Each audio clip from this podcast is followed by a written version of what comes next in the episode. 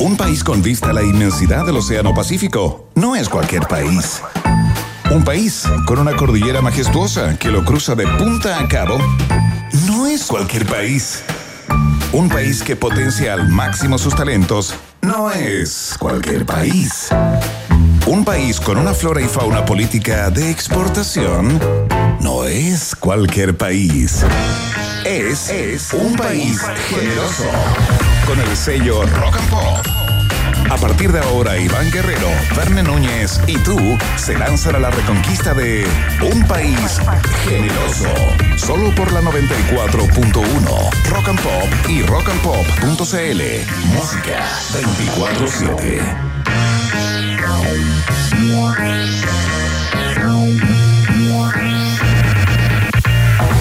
¿Qué tal? ¿Cómo están? ¿Cómo les va? Buenas tardes. Sean todos muy bienvenidos y bienvenidas a una nueva entrega del País Generoso a través de las plataformas de Rock and Pop. Por supuesto, la 94.1 en el dial FM y la www.rockandpop.cl a través de la web, en el lugar en donde te encuentres y a través de la plataforma, el device, el equipo que tú quieras. Sonamos en los teléfonos, en los tablets, en los computadores para que nos acompañen durante estas dos horas y participen activamente en el programa de hoy. Hay una persona que me, que me dijo el otro día, ¿a qué te refieres cuando hablas de activamente? Por ejemplo, contestando la pregunta del día que ya está disponible en nuestra cuenta de Twitter, arroba rock pop, porque al final de cada uno de los programas los leemos, leemos sus respuestas, sus opiniones, sus percepciones. Eh, entonces apareces en la radio le puedes decir a alguien que te escuche, porque tu opinión va a ser amplificada a través de todas las antenas de eh, Rock and Pop.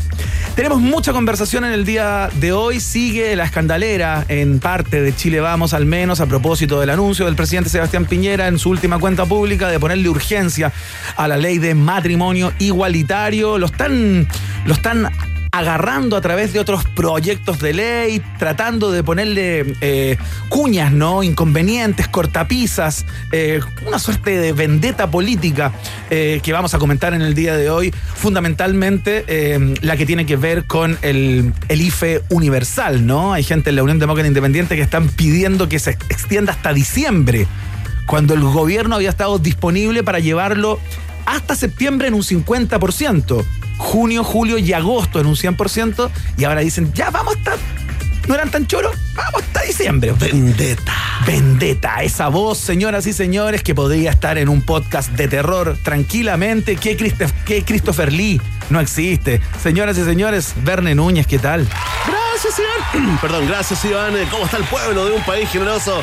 Saludamos a las ratitas, a los roedores. Eh, Iván Guerrero, sí, lindas conversaciones el día de hoy. ¿eh? Claro. Yo me quedé con un título, Iván, que me dejó como entre preocupado, pero con una leve sonrisa ya de entregado a que venga el asteroide, el meteorito gigante, a que algo pase cuando, cuando escucho al gran Eduardo Aguilar, una Claro. persona con alta credibilidad. ¿eh? Director del Centro de Estudios Espacio Público. Mira que dice, uno estaba mucho más seguro en Santiago a fines del año pasado sin vacuna que ahora con vacuna. Y dijimos, ¿con quién podemos comentar esto? ¿Y con quién conversaremos, Iván? Con Eduardo Engel, justamente, economista, eh, profesor de la Escuela de Economía y Negocios de la Universidad de Chile y director de Espacio Público, justamente que han tenido un rol estelar eh, durante la pandemia, exponiendo sus propios datos, contraviniendo los números que presentaba el MinSal. Eh, Encontrones, encontrones a través de la prensa, encontrones públicos con el Ministerio de Salud, Iván. ¿eh? Absolutamente, así que vamos a conversar con él porque claro, cuesta comprenderlo, ¿no? Como que va en contra de toda la lógica.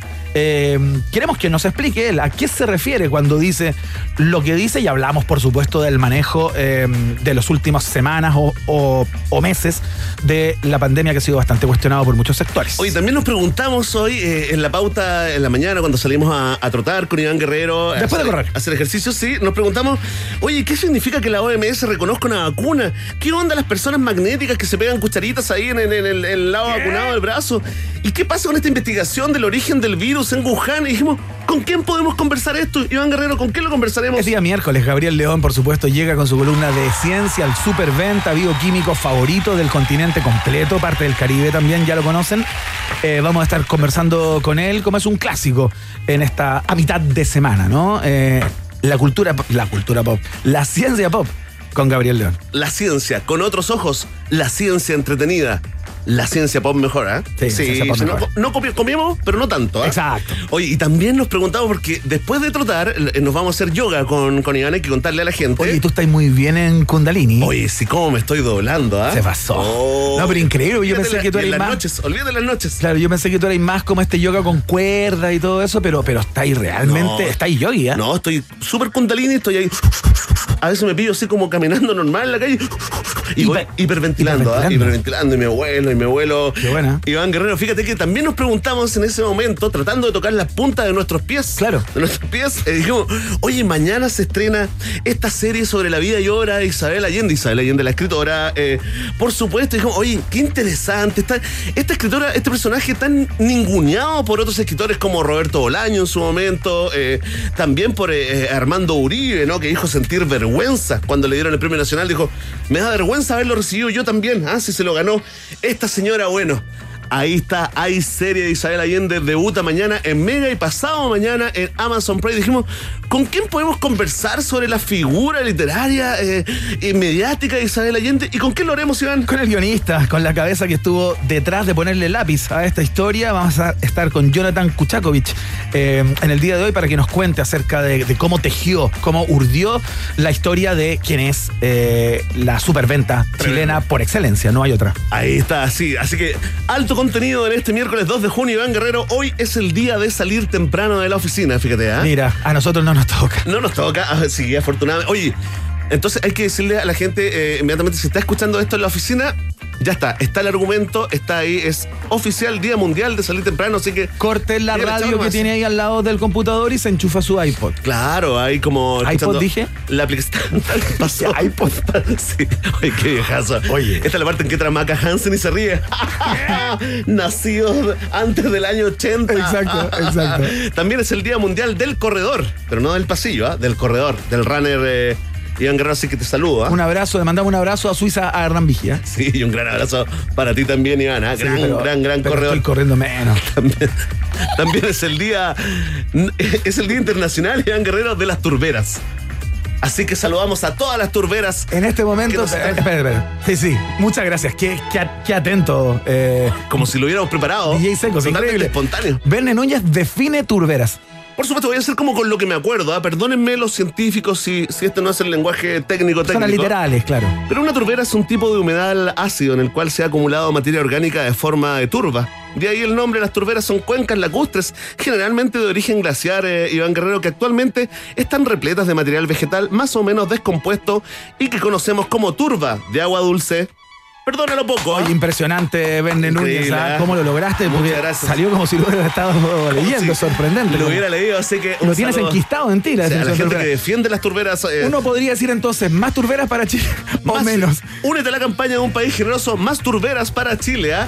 Oye, y un saludo también a la, a la localidad de Lomas Turbas, donde hay eh, grandes eh, turberas que acogen vida, mucha vida animal. Iván Guerrero, un día como hoy, ¿tú pifia o aplaude, ah? Nacieron José Miguel Insulza. Ya, po, mójate el potín. Paso, paso, paso. Pa- ¿Paso? Sí. Bien. Yo le voy a dar un aplauso a José Miguel Insulza porque él luchó. Como mi mentora. Él luchó para que tú pudieras pasar. Ahora. También Osvaldo Andrade, también popular político. También está de cumpleaños Hernaldo Zúñiga, cantante nicaragüense de la gran canción Procuro olvidarte. Siguiendo la ruta de un pájaro herido. Oye, tú sabes que en Qué Pocuro. lindo One Hit Wonder. ¿ah? él vivió acá en Chile Sí, po. y vivió en Pocuro. Y de hecho, en Pocuro, en Pocuro como llegando a los leones, sí, hay, un, hay uno de los carteles donde en Yo vez de Pocuro, yo soy guionista. en vez de Pocuro dice, bueno, a Pocuro le pusieron olvidarte. Pocuro olvidarte. Yo una vez lo entrevisté, le conté esto y se emocionó tanto que después me mandaba WhatsApp. No te puedo me decía, creer. mándame la foto, por favor. Qué lata eso igual. Para mostrarle a su sí, Que lata cuando pasa, ya con la entrevista estábamos. Sí, está bien. Traspasó todas las fronteras, pero igual me tomé dos selfies, ¿ah? una para mi mamá y otra para mi tía Angélica, que le gusta tanto. Ah. Está de cumpleaños también Paz Vascuñán, actriz reconocida por papeles como Paz Vascuñán. ¿Eh? No, un aplauso no, también. Papá Sí, Julián un es una actriz muy versátil, particularmente en comedia. Aplauso Soltera otra vez, entre otras, tantas, ¿no? Además por con Felipito, ¿ah? Eso la puso ahí en el top 10, top 5, ¿no? De, Historia antigua. de las mujeres chilenas. Sí, dejé lo mejor, no sé, para el final, el año 89, Iván Guerrero. Coméntame si algo pasó en tu cuarto medio, en tu tercero medio o segundo medio, no sé en qué curso estabas. Se estrenó la película Primero me. La Sociedad de los Poetas Muertos. Oh, con Mr. Keating. Con Mr. Keating, el hombre ese que se, que se paraba en los pupitres. Los Todos que- tuvimos nuestro Mr. Keating, ¿o no? Todos tuvimos nuestro Mr. Keating. Yo tuve uno que se llamaba Luis Elmes. En el Instituto Nacional, Mr. Keating, ¿no? Entonces, eh, Rodrigo Montero fue, Rodrigo Montero. fue mi Mr. Keating. Le pedimos a las personas qué lindo homenaje en este momento que hay tantos problemas en la cartera de es cierto. educación, Hay que decirlo así. Sí, hay que decirlo así. Hay un buen Italo Pasalagua ahí. Sí, sí, hay que decirlo así. Está trabajado. Sí, sí, hay que decirlo. Bueno, que nos manden quién fue su Mr. Keating a través Muy de nuestro bien. Twitter, concurso Flacha. Muy bien, ¿qué fue? ¿Cuál ese profesor distinto, ese que, que te hizo eh, romper las hojas con instrucciones para leer un libro? El ah? que te voló la cabeza, por supuesto, nos contesta a nuestra cuenta de Twitter, por supuesto, arroba rock and pop. ¿Quién fue tu Mr. Keating? Ah, y la pregunta totalmente eh, 1989, Iván Guerrero, las efemérides, algunas del día de hoy, eh, compañero. Excelente, muy bien, vamos a la música de inmediato. No sé con qué vamos a partir. Ah, vamos a partir con Sweet. Esta se llama Ballroom Blitz. Es un clásico. Esta la cantaba Crocus también, ¿te acuerdas, Bene Núñez? Sí, los viene el festival. Esta es en Rock and Pop, música 24-7.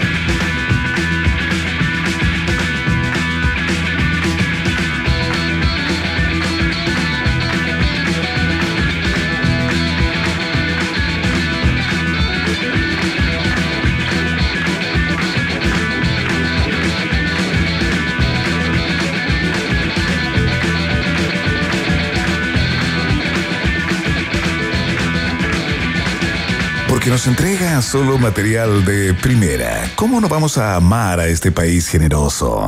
Iván Guerrero y Berna Núñez están en la 94.1. Rock and Pop, música 24-7. Oye, antes de darle una pasada a los datos COVID, Verne Núñez, y antes de nuestros titulares, la primera patita del día de hoy, eh, quiero mandar un saludo. Esto nunca lo hago en general, o no lo hacemos desde ¿Momento acá, pero- AM? Sí, un momento AM. Quiero mandar un saludo a mi hermana Magdalena, que está de cumpleaños en el día de hoy. Ah, pero me sumo a, a los saludos Sí. a, a Magdalena. Y a veces escucha este programa, entonces si lo está escuchando, a lo mejor va a decir, ¡ay, qué buena onda que me mandó Lindo, saludos! lindo, Siempre lindo lo saludo. escucha, nos tira buena onda. Hasta cuando los programas son malos, dice que son buenos. ¿Qué es de ese vive? tipo de personas. ¿Qué comuna vive? En la comuna de Vitacura. Ok, le mandamos un saludo entonces a Magdalena Guerrero de Vitacura que está escuchando el programa y está de cumpleaños. Un fuerte abrazo para ti Cumple- que los cumpla feliz, ¿ah? y que lo cumplas muy feliz. Y vamos con ese cantito. no sé por qué hice eso. Bueno, Oye, Subilizadora, subilizadora. Subilizador. Grande, grande. Oye, colega, eh, gran colega. una pasada por los datos COVID que preocupan, por cierto. Eh, Uy, ya me 5.631 casos nuevos se reportaron en el día de hoy, 41 personas muertas. Eh, hay un 11,87 de positividad a nivel país, lo que es tremendamente alto, pero el dato eh, que, que viene a a sumarle pelo a esta sopa, digamos, y que lo vamos a conversar con Eduardo Engel en unos minutos más cuando lo tengamos al teléfono, es el 99% de ocupación de las camas UCIs en la región Sí. metropolitana. Quedan 30 y algo de camas, no me, me acuerdo parece el- que en la región el- de, el Aysén exacto, ya pero- no hay, Joan. Me parece que se llegó al 100% en Aysén y la que vendría ahí detrásito en la, en la lista sería la región metropolitana. Creo que quedan, ¿no? Treinta y tantas camas. Treinta y tantas camas, no me acuerdo el número exacto, 36, algo Ajá. así. Bueno, eh, el caso es que, eh, o sea, está absolutamente prohibido en el día de hoy eh, requerir una cama UCI. Sí, y están sumando voces. No hay disponibilidad. Está sumando voces, eh, digamos, eh, ya eh, influyentes, ¿no? Que están pidiendo la congelación de este permiso, de este pase de movilidad. Guerrero, frontalmente, hoy día escuché al, al rector de la Católica.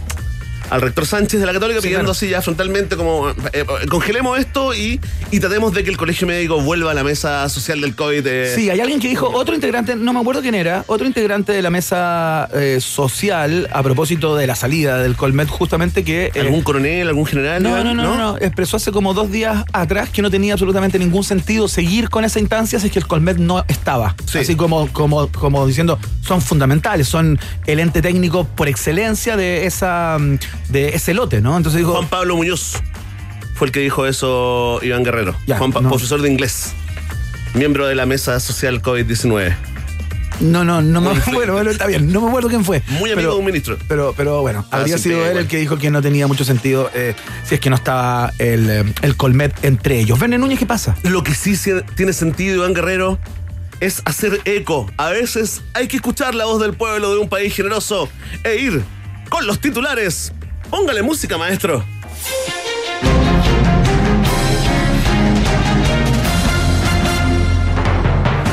Yasna Proboste pide que Piñera ponga urgencia hoy mismo al proyecto de matrimonio igualitario. Luego de haberlo chicoteado por el proyecto de mínimos comunes, la presidenta dobla la apuesta y exige, junto con combinarlo a adelantar la urgencia, a que le limpie los vidrios de la casa, le haga el jardín, despeje las canaletas y deje comida hecha para la semana completa. Cuando termine todo eso y bien hecho, Proboste Proboste, digo, pensará si merece que una palabra positiva hacia él salga de sus labios. Oye. Tan, tan.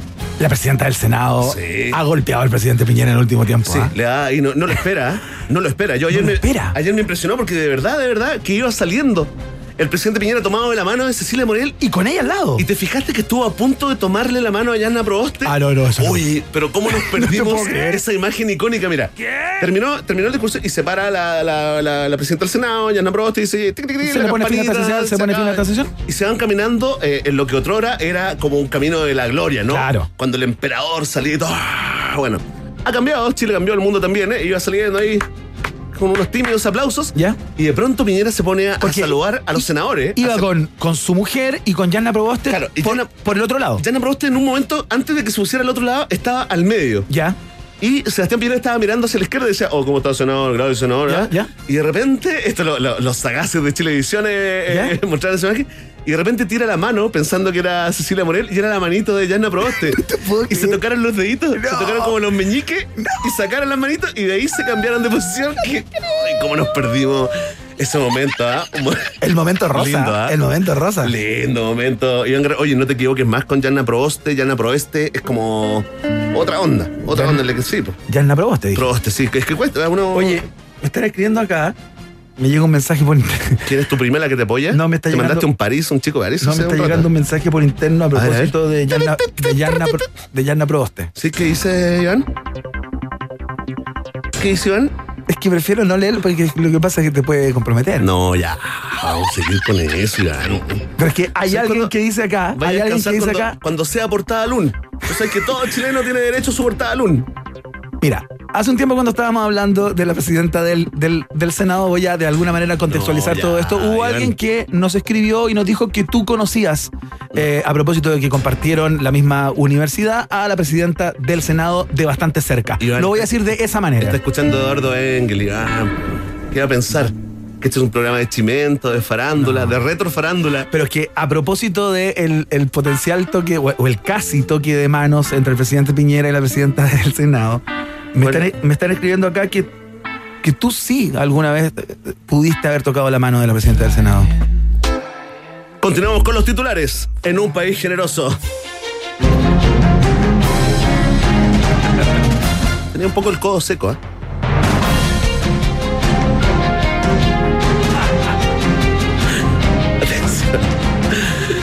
Continuamos con la información. Tras restarse del punto de prensa del gabinete post cuenta pública por tener una reunión urgente, Julio Isamit fue citado a otra reunión urgente, pero esta vez con el presidente y en la moneda. No renunció, tampoco dio las gracias y Piñera aprovechó de conocerlo, ¿ah? Mira, Le cayó qué, bien, creo. qué- qué lindo momento. Bueno, este cabro dijo, el ministro más joven desmintió que lo de ayer fuera un acto de repudio al matrimonio igualitario e informó haber experimentado un incidente paranormal, eh, Iván Guerrero. ¿Qué ¿ah? pasó? Escucha esto, tratando de sacar la zunga favorita, quedó atorado en el closet junto al fantasma de Jaime Guzmán y pudo salir del armario recién muy tarde en la noche, noticia que ampliaremos, ¿ah? Oye, qué interesante. Eh, se especuló que había que el, eh, el ministro Is- Isamit había ido a esta reunión con el presidente Piñera un poco molesto a propósito de la urgencia que le puso a la ley de matrimonio Sí, pues todo, igualitario. todo partió en Guerrero el día de ayer porque todo el gabinete... ya de- cualquiera se le para al presidente. Sí. Sí, tremendo hashtag. Oye, fíjate que el gabinete entero, todos los ministros, excepto él. Eso es lo que llamó la atención eh, el día de ayer ¿Ya? después de la cuenta pública. Todos hicieron un punto de prensa, preguntas, respuestas con los periodistas de, de la moneda, pero él no estaba. ¿Ya? Entonces ahí donde comenzó este rumor de que estaba muy molesto, Muy molesto. eh, porque es un sería un acérrimo, digamos, eh, eh, repu- repudia esto del matrimonio entre homosexuales. Y fíjate que recordaron muchos algunos tweets eh, subidos eh, por esta fecha, el 26 de mayo del 2011, cuando Luciano Cruzco, que siendo ministro de, de las culturas, Claro. eh, dio su apoyo público eh, como, como miembro también de Eópolis, ¿no? Al Ajá. matrimonio igualitario. ¿Ya? Y en esa fecha, porque nada, internet, la internet No no, perdona, te olvida, no no, perdona. te perdona, mira. Dijo, ¿supieron que el ministro a cargo de la cultura del país eh, eh, promueve el matrimonio gay? Yo no voté para eso. Que se vaya. Después puso, el mismo día, estaba muy enojado. Me siento absolutamente estafado. Yo no voté para financiar a ministros que promueven matrimonios gay.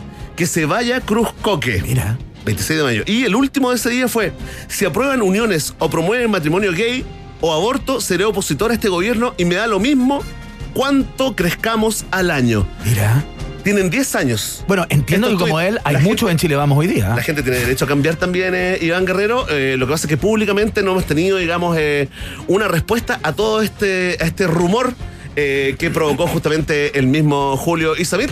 Pero estamos atentos, ¿ah? Julio, ministro. Si quieres hablar, este es un espacio de libertad. Exactamente. Acá puedes expresarte libremente, Sí. sin tapujos. Este es un Ibiza Libre- radial. Es un libérate. Ibiza radial. De hecho, te podemos poner, te podemos poner música Te voy a mientras, poner un house. mientras haces tu declaración, confesión, lo que quieras, eres bienvenido. ¿ah? Seguimos con los titulares. 22 detenidos por fiesta clandestina en el departamento de Dante Poli. Será formalizado. El exfutbolista reconoció que los 22 estaban jugando un 11 contra 11 en el living de la casa con cuatro entretiempos cada cinco minutos para hidratar a los comensales. Pero nada más, dijo. Me cagó el titular. Consultado antes de la detención Poli destacó el valor de por fin ser titular a los 44 años y agradeció a diarios y portales electrónicos por instalarlo en ese lugar de privilegio. El periodista del área de prensa de Chilevisión, Karim Bute, que también era parte del Ágape, se adelanta a posibles sanciones y asegura que siempre le gustó la idea de leer las informaciones entre 3 y 5 de la madrugada en desarrollo. ¿eh? Oye, notable, ¿ah? Cristian Pino lo hizo, lo hizo mucho tiempo, ¿ah? Sí, claro. Eh, leyó la noticia de noche y mira dónde está ahora, triunfando en el Olimpo, así que... Cobrando un peso en el, en el- Así que le mandamos Desarrollo un, Social. un mensaje de tranquilidad a Karim Bute, ¿ah? Oye, eh, esto fue apareció por todos lados, ¿ah? fue muy copioso. eh, Me llamó la a- a través de atención. los medios de comunicación. Es que todos los medios, ¿ah? con excepción de uno, Iván Guerrero, todos los medios se refirieron a esto como una reunión social que había superado al aforo. Ninguno dijo fiesta, fiesta clandestina, excepto uno. Excepto uno. Eso me llamó la atención, en el fondo, en el Tú dices trato. que hay un tratamiento distinto cuando la cosa ocurre en Lobarnechea o en Vitacura Bueno, y ocurre sí, en otras comunas del país. Demasiado evidente, sino que ser, digamos, eh, eh, un, un tipo muy capo, un investigador. digamos. Es así la cosa. Claro, pero ¿qué- Revise usted los titulares. ¿Qué es lo que califica a la reunión como eh, fiesta clandestina o reunión social? El barrio. ¿Solo el barrio, no la música fuerte, por ejemplo? Mira, hoy día No sé, estoy especulando. ¿eh? entrevistaron Estoy haciendo una pregunta. Entrevistaron a los vecinos de, de Poli y ahí se notó un poroto porque los vecinos en general lo defendieron. Así como no, si la gente necesita extenderse, no estaban haciendo escándalo, fue algún vecino, ese vecino Pero sapo. hubo, hubo uno que lo claro. Sí, que ahora se cree el héroe, el héroe ciudadano del barrio, ahí está. eh, eh, y los fueron a buscar y se fueron, se retiraron como tranquilamente, sin hacer ningún tipo de escándalo. Yo creo que esperando que esto no se traspasara a los medios, pero Igual. el vecino sapo se 20, encargó, ¿ah? 22 personas en un departamento. Es que Hay que ser ninja para no meter ruido. Sí, igual esos departamentos allá hay algunos como de 300, 400, 500 metros cuadrados, Iván, ¿ah? Pero igual se pasa el ruido Pero para igual, abajo. sí, pues igual es ilegal, pues. Sí. Es un delito, sí, pues. Ya cagá. Pero bueno, es titular Dante Polo. Y este es una cosa por otra. Titular, finalmente titular. Oye, tengo que actualizar la noticia. No me- para nada nos alegra esto. Y Chilevisión eh, despidió al periodista Karim Bute. No te puedo. Tras ser detenido, sí, informa Glamorama hace tres minutos y nos lo comenta Claudio 1974, ¿ah?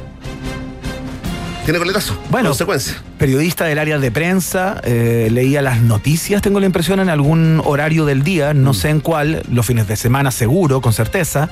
Y eh, claro, si estás en esa posición, en ese lugar en donde estás informando permanentemente sobre los datos COVID, sobre las políticas sanitarias, etcétera, que generalmente es un espacio que los canales protegen con mucho celo, es como el Taj Mahal Sí, de los es- canales, es como importante porque tú, un- alguien no puede ser eh, conductor, lector de noticias si es que tiene, eh, digamos, un comportamiento medio rockero, ponte tú. eh, Puedes, siempre que no, digamos, pases los límites, no ya. sé. T-Time, por ejemplo. Rafa Cavada. Castaldi, podría no, ser, pero, pero Rafa Cavada es un reconocido hombre de rock.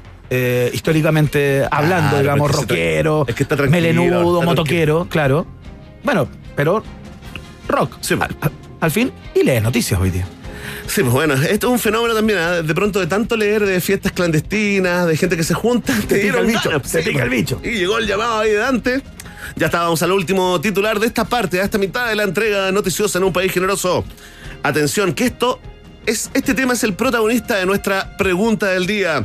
El diputado Alessandri advierte que si se concreta un cuarto retiro del 10%, presentará un proyecto para el retiro total de los fondos de las AFP. Le digo a la gente, salve su platita antes que la nacionalicen o estaticen y la repartan entre todos, señaló el neoliberal favorito de la izquierda, hoy por hoy. Nietites de Pamela Giles y fanáticos de Parisi sufren, sufren nueva mutación y anuncian que votarán por Alessandri presidente o por quien ofrezca un retiro del 110% y así. en adelante, ¿no? Aprobado el proyecto, ancianos y jubilados podrán elegir entre una larga agonía trabajar hasta morir o una muerte digna sin requisitos y con tan solo apretar un botón en la plataforma digital. ¿ah? Mira, qué interesante, porque surgen Sí. nuevas alternativas a propósito de este, de este retiro total que propone el alcalde, el alcalde, el alcalde, No, perdón, el hermano del alcalde. el- el- el diputado Udi. Diputado Alessandri, sí. Todo esto me da la impresión muy empujado por eh, la indignación que ha causado en ciertos sectores, particularmente los más conservadores, ¿no? La sorpresa del presidente Sebastián Piñera ayer cuando en la cuenta pública le pone urgencia a la ley de matrimonio entre personas del mismo sexo.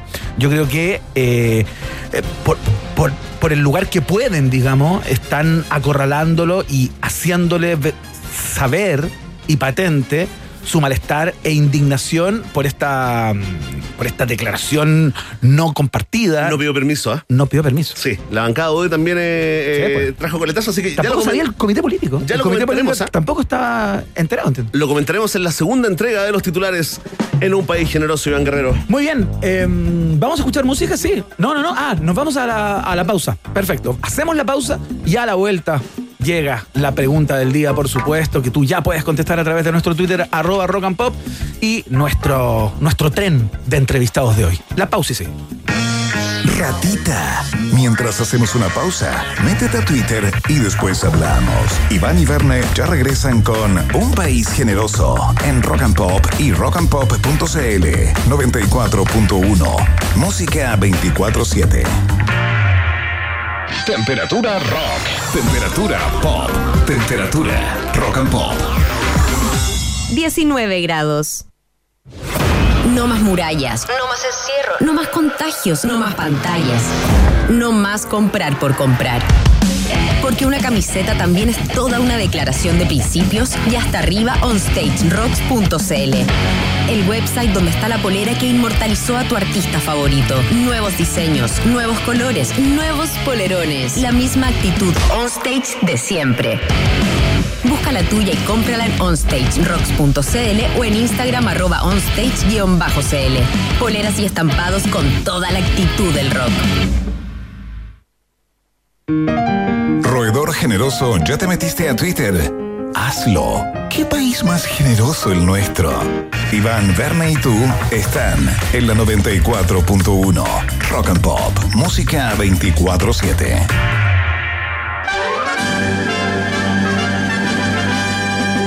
En Rock and Pop tienes un permiso exclusivo 24-7 para la pregunta del día en un país generoso. Presentado por WOM. Nadie te da más.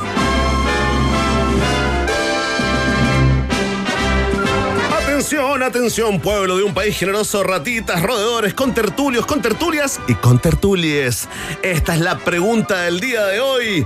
Atención, ah, porque es tema país, todo el mundo comentando, sí, conviene, no conviene, está bien, está mal, lo haré, no lo haré. El diputado Jorge Alessandri advirtió que si se concreta un cuarto retiro del 10% de las AFP, él mismo presentará un proyecto para el retiro total del 100% de los fondos previsionales. Y te preguntamos, sí, sí, eso dijo. Y te preguntamos a ti, ¿estás de acuerdo con esta idea, con este proyecto de ley?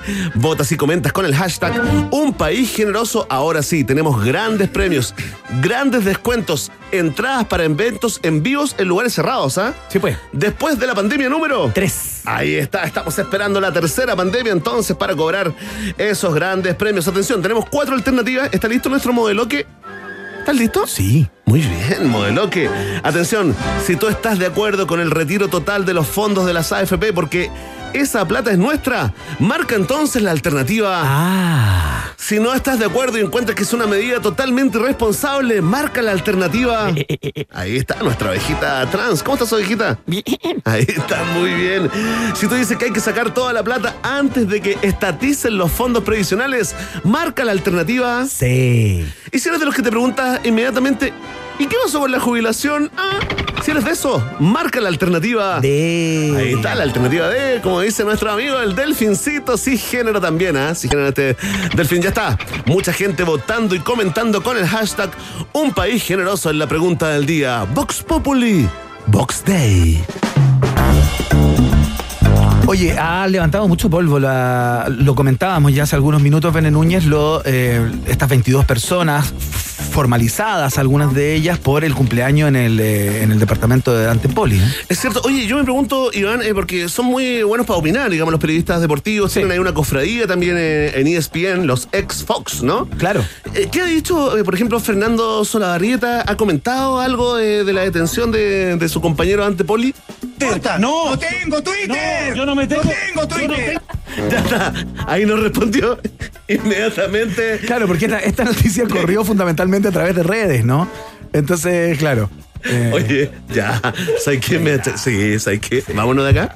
No, que vuelva Emi, weón. ¿dónde está Emi? Ya va. Oye, va, Ya. la gente no se enchufa nunca. Pongamos música. Violent Femmes, Blister in the Sun. A la vuelta estamos conversando con Ed- Eduardo Engel. Director de Espacio Público, académico de la Universidad de Chile a propósito de los datos COVID. Ya seguimos.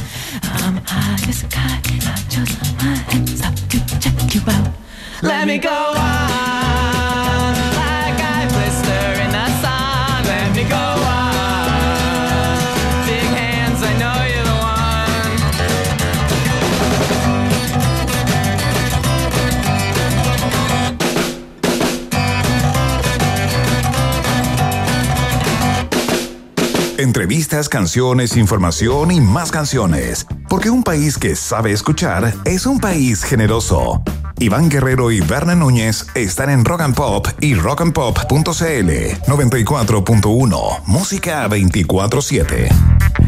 El Centro de Estudios eh, Independiente, Espacio Público, eh, ha sido desde el comienzo de la, de la pandemia una de las voces más críticas frente al manejo de la moneda de, mm, de esta crisis, ¿no? Eh, con re- reportes bastante eh, regulares, digamos, con números propios, han cuestionado muchas veces lo que ha salido desde la mesa del MinSal, ¿no? De hecho, tuvieron en algún momento enfrentamientos bastante públicos a través de los medios eh, entre los representantes del gobierno y eh, espacio público. Y, mm, y hoy día el director de espacio público... eh, que está al teléfono en este minuto, Eduardo Engel, entrega una declaración que desde la lógica, digamos, cuesta mucho eh, aprenderla, ¿no? Porque va un poco en contra de, de lo que la lógica indica. Dice, uno estaba mucho más seguro en Santiago a fines del año pasado sin la vacuna que hoy con vacuna. Eh, claro, cuesta como, como tomarle el peso y ponderar esas palabras. No queremos conversar con él, justamente estamos al teléfono con Eduardo Engel, director de Espacio Público, académico de la Facultad de Economía y Negocios de la Universidad de Chile también. Eduardo, bienvenido, muchas gracias por contestarnos el teléfono en la Rock and Pop. Muchas gracias, Iván Verne, un gusto conversar con ustedes. El gusto es nuestro, profesor, cuéntenos, porque la verdad nos llamó mucho la atención este, este titular, le decimos nosotros, ¿no? Esta, esta declaración, eh, Eduardo. Eh, ¿Realmente eh, eh, usted se sentía más seguro? ¿Es una sensación o es un dato técnico, científico? Es un dato técnico, pero que requiere una, una buena explicación y esta conversación. Ajá, Lo que sucede es que hoy día es, por ejemplo, más de dos veces más probable que uno se muera COVID estando vacunado, si vive en Santiago, en la región metropolitana, lo que era a mediados de noviembre, sin vacuna. Lo que sucede es que la situación es aún muchísimo peor si no estoy vacunado hoy día. Entonces, hoy día de hecho es 14, 17 veces más probable que uno se muera COVID en este momento si no está vacunado de lo que era no vacunado en la región metropolitana en noviembre. Ajá. Es decir, lo que sucede, y es el tema que queremos relevar con esa declaración, que Ajá. ha dado bastante vuelo, es, es muy importante vacunarse y todo el que escuche que no se ha vacunado y ya le ha tocado, le tocan estos días, por favor vaya, por su bien y por el de todos Claro.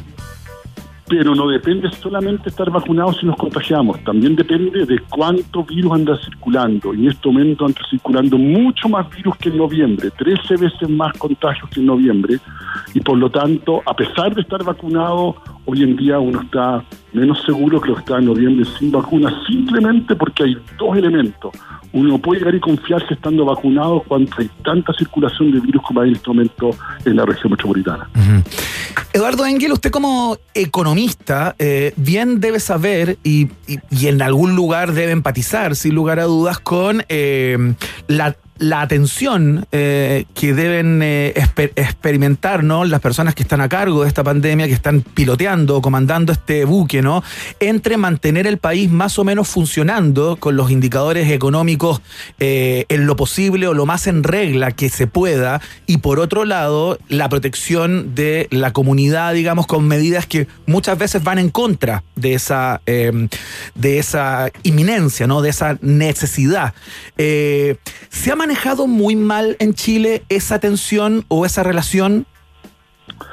Yo creo que la mayor parte de las veces esa tensión es más ficticia que real, porque lo que sucede cuando se sale de control el virus es que aunque uno niegue y niegue que no va a poner cuarentenas, porque realmente es la peor de todas las medidas posibles, pero llega un momento en que no queda otra, esa es la experiencia internacional.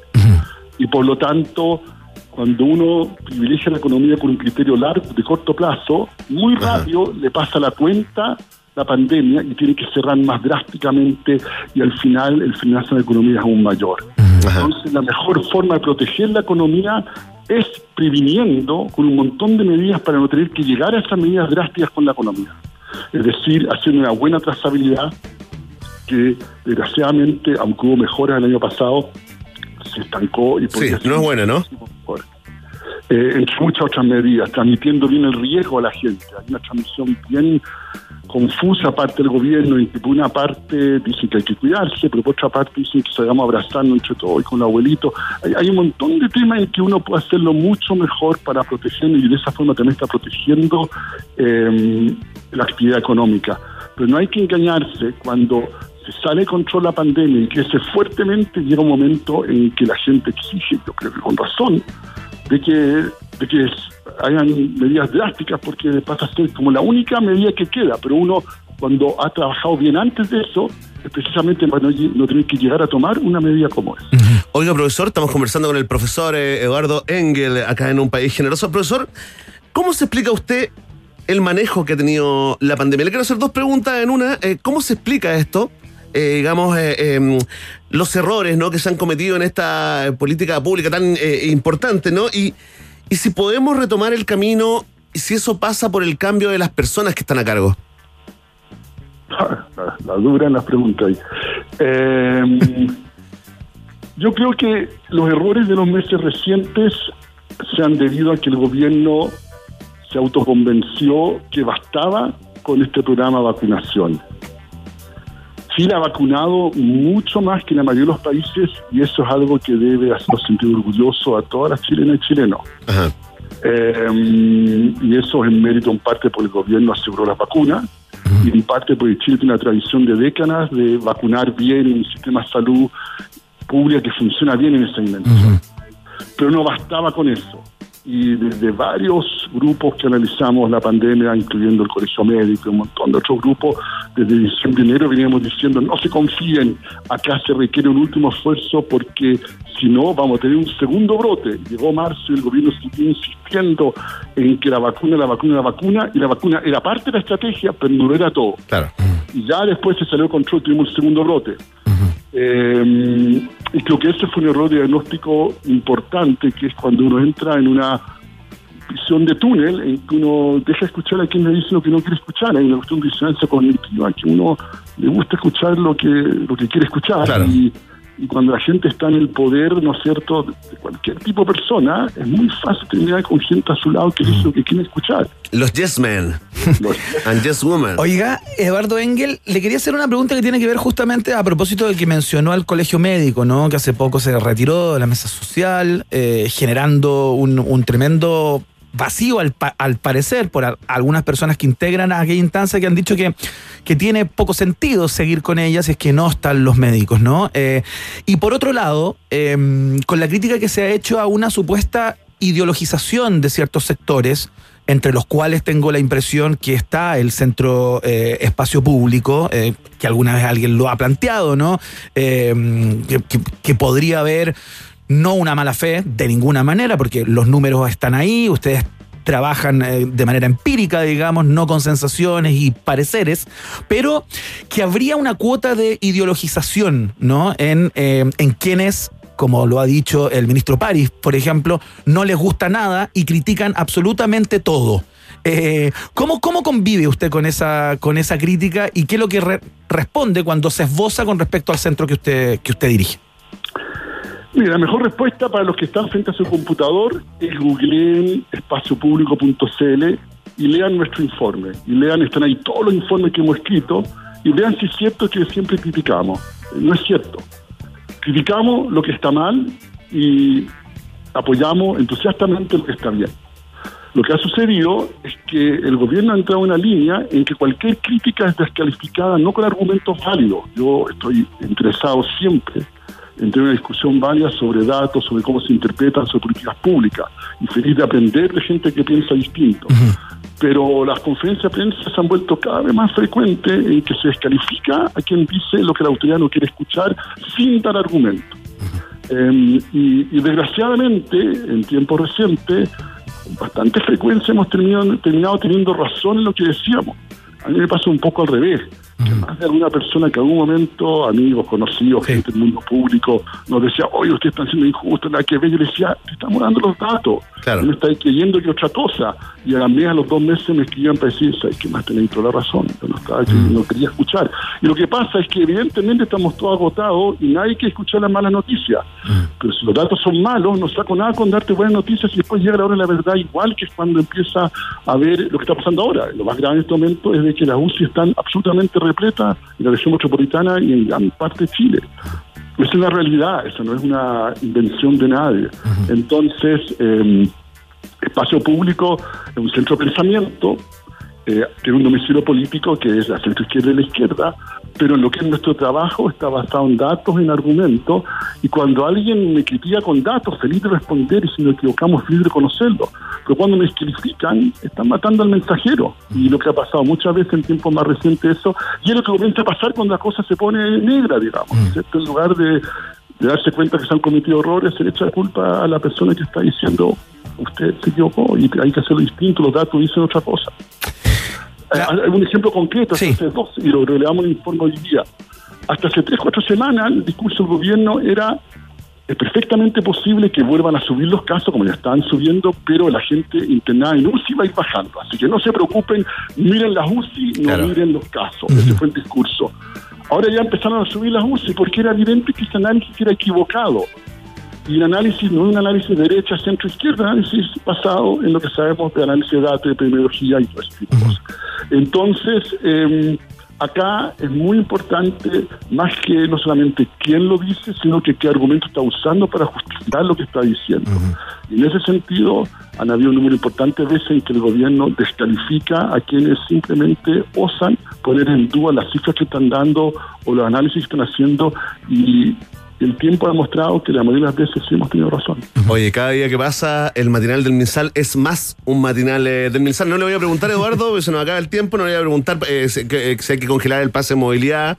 Suponemos una respuesta si, si el colegio médico tiene que volver a la mesa social. Lo importante sí, eh, para que la gente que escuchó esta conversación y que los viene siguiendo, eh, ¿dónde podemos acceder a los datos, a la información eh, que está generando constantemente espacio público? espaciopúblico.cl, una página web amistosa, y ahí busquen, hay un montón de temas en que trabajamos, lo de COVID partió, partió con la pandemia, Sí, claro. era nuestro tema, pero es bien evidente donde están todos estos informes de COVID, hay un informe quincenal, salió hoy día el último Sí, pues. informe, tiene un montón de información interesante, léanlo y fórmense su opinión. Fantástico, lo vamos a leer por supuesto. Eduardo Engel, director del Centro de Pensamiento Espacio Público, profesor de la Universidad de Chile de la Facultad de Economía y Negocios, conversando a esta hora con un país generoso. Que le vaya muy bien, muchas gracias por esta conversación, Eduardo.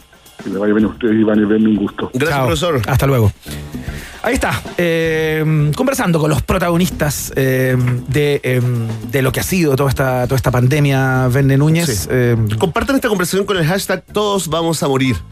Acá en un país generoso. la mirada positiva, ¿no? El noticiero que te levanta el ánimo cada tarde. Oye, ¿escuchamos una canción? Sí, Saquémonos esto, saquémonos esto. po. Por supuesto, seguimos esto. Vamos a escuchar a. Mira qué buena esta. Esta se llama Pumped Up Kicks. Suena Foster the People acá en la Rock and Pop.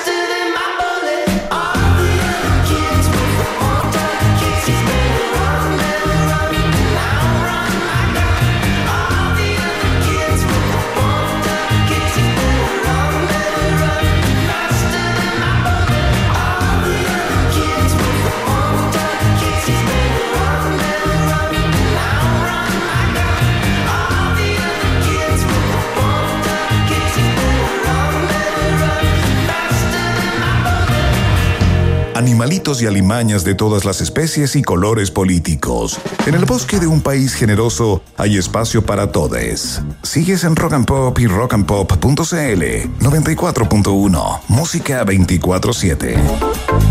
Así es, ya estamos de vuelta acá en un país generoso, el noticiario favorito de la familia chilena. Ayer tuvimos una linda conversación eh, con el profesor eh, José Massa, ¿no? Claro. A propósito de la eh, de la vuelta a la carrera espacial chilena, ¿no? Conversamos de los satélites chilenos, conversamos de Elon Musk y terminamos conversando de la convención constituyente. Fantástico. Un clásico con José Massa, esa deriva. Sí, nos mandó el profesor eh, un aviso porque, ojo, ah, que la, la Universidad de Chile esto puede ser muy interesante para los padres y apoderados, ¿ah? Claro. Y si hay un niño escuchando que está solo, que está solo, en este momento un niño, una niña que está solo en la casa, tome el teléfono, llame a Carabineros, denuncia a sus padres por abandono y ojo con este, con este dato, ¿no? Porque la Universidad de Chile dictará un curso online de astronomía para niños y niñas en el mes de junio, eh, Iván Guerrero, eh, Júpiter, Saturno, Urano, Neptuno serán los cuatro planetas que abordarán los talleres que estarán divididos en dos grupos, el primero para estudiantes de 6 a 8 años Ajá. y el segundo para jóvenes de 9 a 12 años. Si les interesa, eh, tienen que apurarse un poquito porque los cupos son limitados, como siempre, ¿no? Además que el profesor tiene un nivel de arrastre 3 importante. Sí, ¿eh? claro, esto se va a ir rápido. Está Chayán y está el profe Tal Massa, cual, ¿no? En, ese orden. Así que las clases van a comenzar el día martes 15 de junio. Eh, para matricularse en el curso, digamos, eh, tienen que. los cursos son como a las 5 y media de la tarde. Bueno, ahí pueden entrar en todos los detalles si entran a la página del Centro de Astrofísica y Tecnologías Afines, ¿no? De la Universidad de Chile. Es muy simple, cata.cl. Entren a cata.cl, entrénse de esta información enviada con mucho cariño, en vivo y en directo por el mismísimo profesor Oye. José Massa acá para toda la audiencia. Coinciden las fechas con las vacaciones de invierno, tengo la impresión también, ¿no? Sí, totalmente. O sea, está, está pensado en ese O sea, sentido. en el fondo esto es un aviso de utilidad pública. Exactamente, más bien es responsabilidad social empresarial, digamos, de un país generoso para los padres que ya con la pandemia tienen suficiente. Activando el centro de padres y apoderados. ¿sabes? Esto es como el chat, el, el WhatsApp de- del, del- del colegio, así que ya lo saben, ¿ah? Eh, una actividad, eh, digamos, eh, un cachito menos eh, para esa semana de vacaciones de los escolares. Terror en vacaciones. Ya, eh, vamos a ir a hacer la, la pausa. A la vuelta viene la segunda pata de titulares, por supuesto. Ya viene Gabriel León con su columna de ciencia de cada día miércoles. Estamos conversando con el guionista de la nueva serie de Mega y Amazon Prime basada en la vida y obra de la escritora Isabel Allende. Vamos y volvemos. Mientras hacemos una pausa, métete a Twitter y después hablamos. Iván y Verne ya regresan con Un País Generoso en Rock and Pop y rockandpop.cl 94.1. Música 24-7. Rock, rock, pop, pop, rock, rock, pop, pop, rock, rock, pop, pop, rock, rock, pop, pop, rock, rock, pop, pop, pop, pop, pop, pop. Es la hora rock and pop. Faltan dos minutos para las siete. ¿Y para ti? ¿Qué puede ser un Ramazotti? Para mí es volver a ver a mis amigas. Un Ramazotti es mi momento. Es la señal de que el trabajo acabó. Celebrar que agoté stock de mis productos en Instagram. Definitivamente, es un momento ven a la vida. Disfruta tu aperitivo 100% italiano, siempre con responsabilidad. Producto para mayores de 18 años. Oye, tremenda tu colección de vinilos. Sí, ¿qué queréis que te diga, weón? ¿Y tu tornamesa? Increíble. Es verdad, ¿qué queréis que te diga? ¿Cómo suenan, oye? O sea, ¿qué queréis que te diga? Ya para, dame el dato. Eso quiero que me digáis. ¿eh? Todo en musicland.cl. Entra en musicland.cl. Te esperamos con más de 5.000 títulos en vinilos, gran variedad de accesorios para tu tornamesa, equipos de audio y video, audífonos, equipamiento para grabación y streaming. Musicland.cl, un manjar audiovisual. Cuando los desafíos diarios me generan nerviosismo, Neurexan me devuelve la calma, como cuando me sumerjo a nadar bajo aguas tranquilas y refrescantes.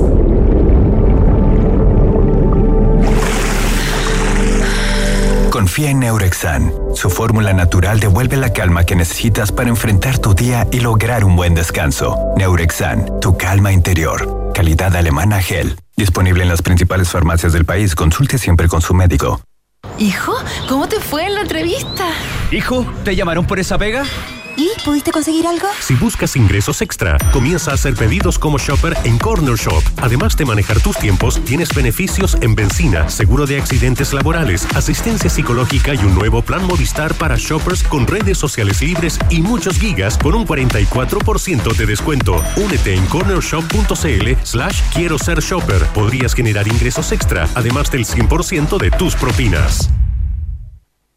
It's another man, help me understand. People are people, so why should it be? You and I should get along so awfully. People are people, so why should it be?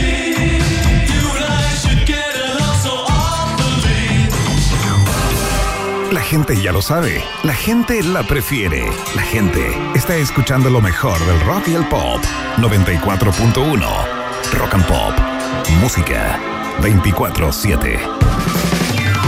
Porque nos entrega solo material de primera. ¿Cómo no vamos a amar a este país generoso? Iván Guerrero y Berna Núñez están en la 94.1. Rock and Pop. Música 24-7. Muy bien, son las 7 de la tarde con, te voy a decir el tiro, no, no tengo, con un minuto. Un minuto. Justamente. Eh, oye, grados, ¿no había reparado Bene Núñez en la cortina esa que vino? ¿Cuántos grados, Iván ¿Cuántos grados me estás preguntando? Sí, pues, la Ah, pero qué información pregunta. meteorológica. 18 grados en Santiago a esta hora de la tarde y con las lluvias que supuestamente se habían anunciado para la zona central, Naca la Pirinaca, por lo menos acá en mi indicador. Hemos Recién, sido engañados. hemos recién sido engañados. el próximo viernes me aparece lluvia. No este que viene, sino que el siguiente. Inmediatamente estoy mandando un correo eh, a arroba Michelle Ams, arroba mega puntos. No puede ser. No puede ser. No, ya basta, ya. Tienes Basta. que estar tranquilo nomás. Tranquilícese. Oye, Carlitos. Hacía tiempo que no aparecía. Sí, hacía tiempo que no, no aparecía. Está en el sarcófago ahí en la residencia sanitaria. Los tienen en sarcófagos ahora. ¿En serio? Como estos hoteles eh, ja- japoneses en Tokio para ejecutivos. Eh, esperamos que sea el ahorro sea importante, ¿ah? El ahorro del sarcófago. Oye, Iván Guerrero, eh, suben muchas eh, tendencias en, en- en Twitter, cuenta 2, por ejemplo, ¿no? A propósito de, este, de esta idea de... El retiro del 100%. Del retiro del 100%. Karim Bute también. eh, Karim dio Bute. eh, la gente está festinando con la desgracia No. ajena. No, sí. Eso no se hace. El IFE Universal, Dante Poli, Alessandri. Y también, ¿cuándo van con la segunda parte de los titulares en un país generoso? Ahora.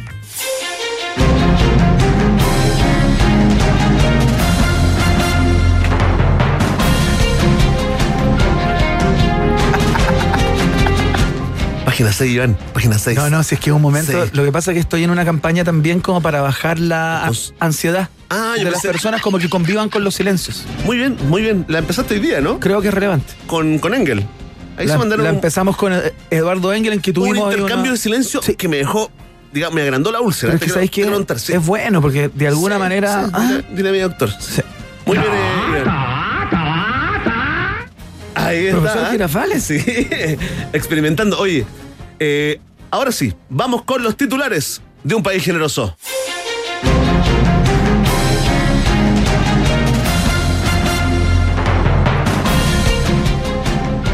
Ya pues, va. No, no, no, o sea, ya, ya, Basta ya. de experimentar, me ya. vuelto loco. Estoy perdiendo el pelo de las cejas. Ya, no, sí, ahora sí. Eso que no sí. crece más, no Ya, crece no, nunca sí, más. ahora sí, porque la Mincy está presente. Ya, dale, dale, dale.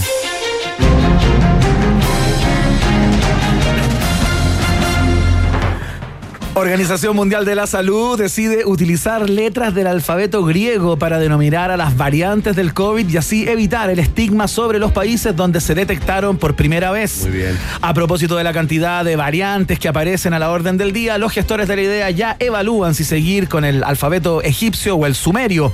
La iniciativa, aún en fase de piloto, ha sido cuestionada por quienes aseguran que el problema vendrá cuando las personas se pregunten si la variante de los pestilentes, tóxicos e irresponsables de los ingleses o sudafricanos era la beta o la gama. Por lo tanto, no sirve para nada. Bueno, es muy difícil Oye, esto. Esta, la variante Omega, no la cacho. ¿Es, es la china o la africana? ¡Es la de los chinos! Bueno, yo me imagino que eso va a pasar, ¿no? Porque nos vamos a tener que acostumbrar cuando un periodista, por ejemplo, cuando un colega esté a- a- hablando de una variante que ya está. La variante Epsilon. Por ejemplo, claro, si la sudafricana es la Epsilon, él va a decir, bueno, eh, se ha identificado una mutación de la variante Epsilon más conocida como la sudafricana. y se cayó toda la idea del- de la Or- Organización Mundial de la Salud. Tal como en el Parlamento, tal como en el gobierno, en la OMS también están justificando el salario. ¿ah? sí, pues, hace frío afuera. Están creativos. Es que está helado afuera. Está helado afuera. Sí.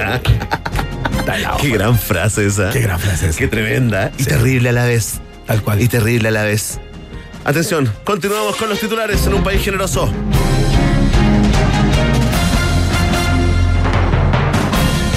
Ya no. Ah, tú no vas por ahí. Ah, tú no vas por ahí. Y yo no puedo experimentar con los silencios radiales. Ah, no. No, porque uno de los dos, si no la cosa se cambió, vuelve ah, monótona. Chile cambió.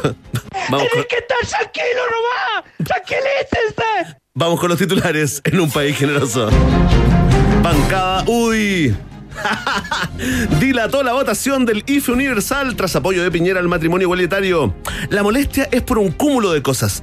Es evidente que en la moneda prefieren a Sichel por sobre Lavín como candidato, señaló una fuente gremialista dedicada a filtrar la opinión del senador Coloma, pero sin mencionarlo. Si tenemos que impedir una medida en favor de la gente para impedir otra medida en favor de la gente, lo haremos por la gente, señaló la diputada Pepa Hoffman por orden de el senador Coloma. Por supuesto, como siempre, noticia en desarrollo en Guerrero. Oye, ¿sabes quién fue uno de los principales impulsores de esta idea de llevar el, el IFE, este, este IFE un- universal que... eh, ¿Comillas o no? El presidente ¿Comillas universal o anunció universal? Que se entregaba en junio, julio y agosto y ahora se están abriendo a que se entregue por la mitad del monto en septiembre. Bueno, quien pateó el tablero hoy fue Joaquín Lavín Jr. Lavín Jr. Se le conoció la No. voz a Joaquín Lavín ¿Y cómo Jr. habla? y están muy contentos. Tiene una voz normal. Ya, una voz normal. Y los Ah. parlamentarios, cuando habló en la comisión ¿Sí? de ¿Se dan desarrollo vuelta? social, ¿Se dan vuelta? que- de desarrollo social, dicen, "Ah, ah, hay una presencia acá. Y lo buscaban. ¡Hay un nuevo! ¡Llegó el nuevo! Oye, y lo buscaban y de repente se dieron cuenta que Lavín Jr. había hablado. ¿Sabes por qué? Volvió, tuvo que volver a trabajar porque ya la, eh, Katy ya se, se quedó sin trabajo. Ah, weón. bueno, coincide de alguna Sí, manera. Pues si la cosa es compartida. Un aplauso para Joaquín Lavín. Jr. que, eh, que co- consiguió un trabajo, ¿ah? Sí, Un aplauso que bien, consiguió ¿eh? un trabajo, estamos muy contentos por eso. Bueno, eh, vamos con el siguiente titular.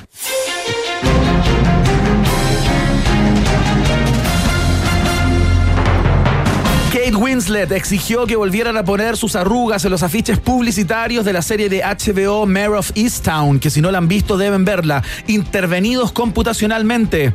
La actriz se convierte en la nueva reina del body positive y la Asociación de Photoshoperos Estresados de Hollywood propone monumento a la actriz en las colinas de Los Ángeles. Apenas supo la información, el alcalde Carter descolgó el el póster de Titanic que tiene en su pieza, recortó a Kate Winslet y dejó solo la foto de DiCaprio. Digo no a las malas influencias, señaló el edil. Oye, Oye, oye, oye, qué grande Kate. Qué grande Kate. La amo, Qué- la amo profundamente. qué gran serie es Mar of Easttown. Eh, yo no la he terminado de ver, entiendo que ¿En ya están todos los capítulos, como en el 3 recién. Te lo empecé a ver como en desorden, me tengo que ordenar y. Pero espérate, y- pero, ya están todos disponibles, ¿sabes? gran- Porque tú, Ah, tú sabes ya. que HBO va entregando semanalmente sus, después? eh, sus series. Sí, po, y después. Y después te puedes pegar la maratón, si es que tú querís. po. Oye, Pero- en breve, ¿de qué se trata para motivar a la gente a consumir HBO y que gane plata esta multinacional? como para que se, ar- se, ar- se arregle, ¿no?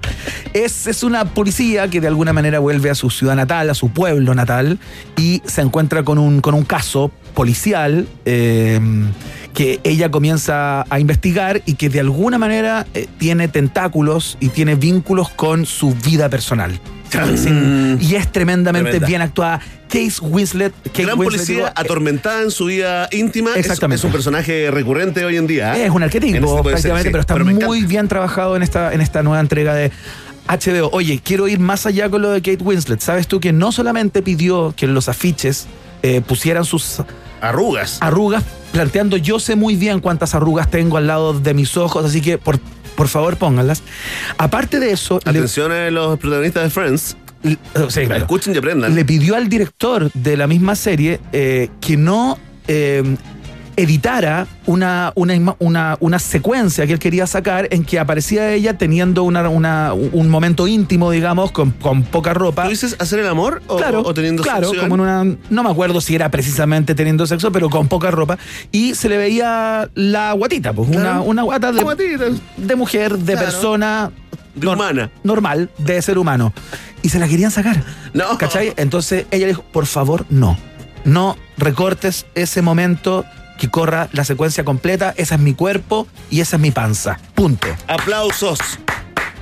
Tremenda ¿Sabes Kate? Winslet. Me tremenda. motivé, voy a subir un desnudo hoy. No, no, a no, no, Instagram. no, Sí. no, no, tiene me motivé. Tiene límites, Me no motivé para que no. Sobre todo con no lo de- literal. Más que con la guata, con lo de las arrugas. No seas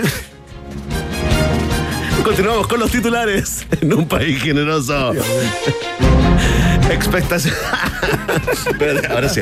Expectación mundial por estreno de Isabel, serie biográfica basada en la vida y obra de la escritora chilena Isabel Allende, también conocida como la Isabel Allende Buena, porque la otra es senadora. La producción de la serie, que se verá por Mega y por Amazon Prime, enfatizó en su mensaje para los jóvenes, escolares y estudiantes chilenos. Los capítulos no incluyen resúmenes de los libros. No insistan, señalaron en breve comunicado. Oye, a propósito de ello, vamos a estar hablando en minutos nada más con Jonathan Kuchakovic. Tremendo. Él es guio- guionista, periodista y MBA de la Universidad Católica y ha sido parte del equipo de guiones de esta nueva serie que se pasa por Mega y por Amazon Prime eh, sobre la vida de la gran escritora chilena. Sí, fue productor ejecutivo también de la sexta temporada de la serie de los 80, pero básicamente, eh, ¿por qué conversar con el guionista y no el protagonista o el director? Porque bueno, ahí hay investigación. El, el que se metió, el que se sumergió en la vida de Isabel eh, Allende fue justamente Jonathan eh, Kuchakovic, eh, quien conversará en unos minutos más acá en un país generoso. Muy bien, por mientras vamos a la música, vamos a escuchar esta, un clasicazo total, ¿o no? ¿Cuántas veces la programaste como DJ y DJ secos? Muchas veces en los tempranos Muchas veces. 80 Ahí tal vez. respondió, ¿ah? Sí, muchas, Muchas veces la veces. puse en, en mi en mi gramófono, ¿no? ¿Cómo se llama lo en mi vitrola? Ah, pues tenía en la vitrola. Vamos a escuchar a Kiss, por supuesto, este clasicazo total, Rock and Roll All Night suena acá en la 94.1. Estás en Rock and Pop.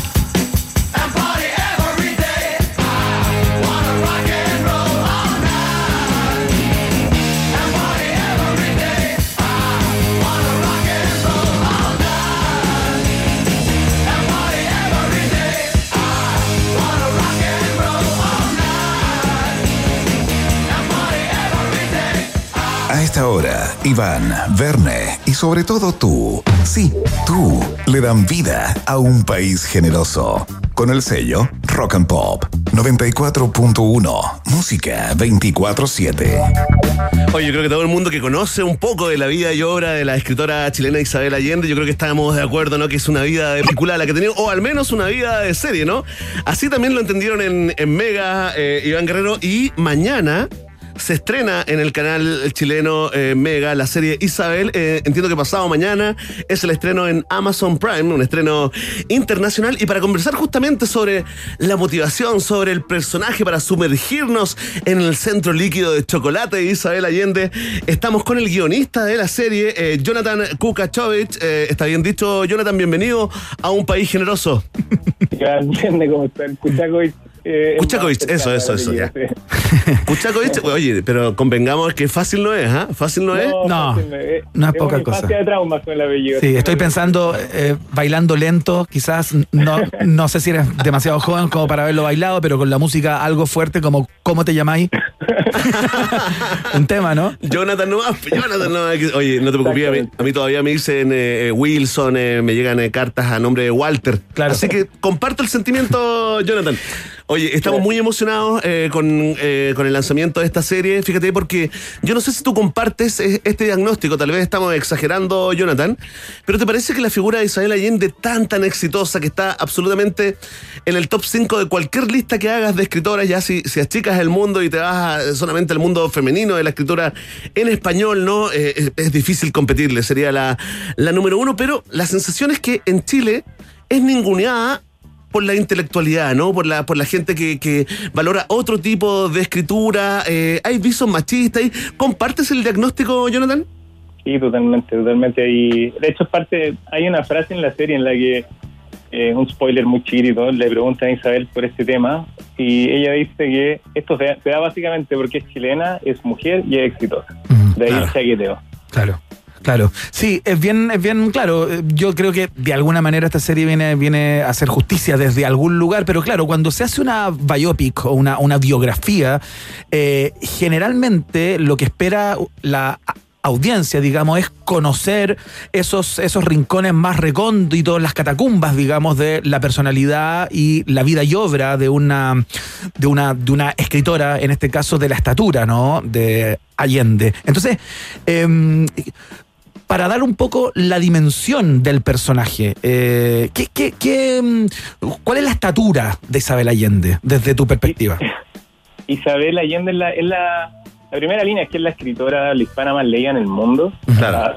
Así, así nomás.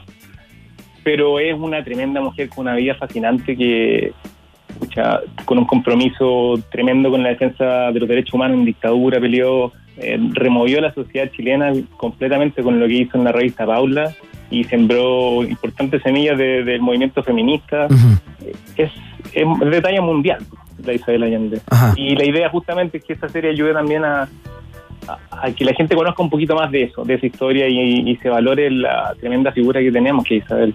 Oye, Jonathan, eh, repasemos algunos momentos eh, sin alarma spoiler, ¿ah? porque lo, lo- lo manejamos así como ah, con suspenso. Pero eh, en la investigación que tuviste que hacer, te quiero hacer eh, dos preguntas, ¿no? Eh, ¿Cuáles serían como esos momentos que tú consideras claves en la vida donde nosotros como espectadores de esta serie eh, tenemos que eh, poner atención? Y cuéntame si llegaste a conocerla, a hablar con ella. El, a ver, un momento que ya está bien instalado en todas las campañas es, es la enfermedad de Paula. Eso es, es tremendamente clave en ella, en su carrera, en su acción de persona y algo que atraviesa también toda la serie. Y claro, y el otro momento que es bien también definitorio de ella es la escritura de la Casa de los Espíritus. ¿Ya? ¿Por? Es un momento bien climático, porque es, es de donde ella empieza, saca su voz, se convierte en escritora y empieza este viaje tremendo de convertirse en la escritora más, leída del mundo en habla hispana. Claro.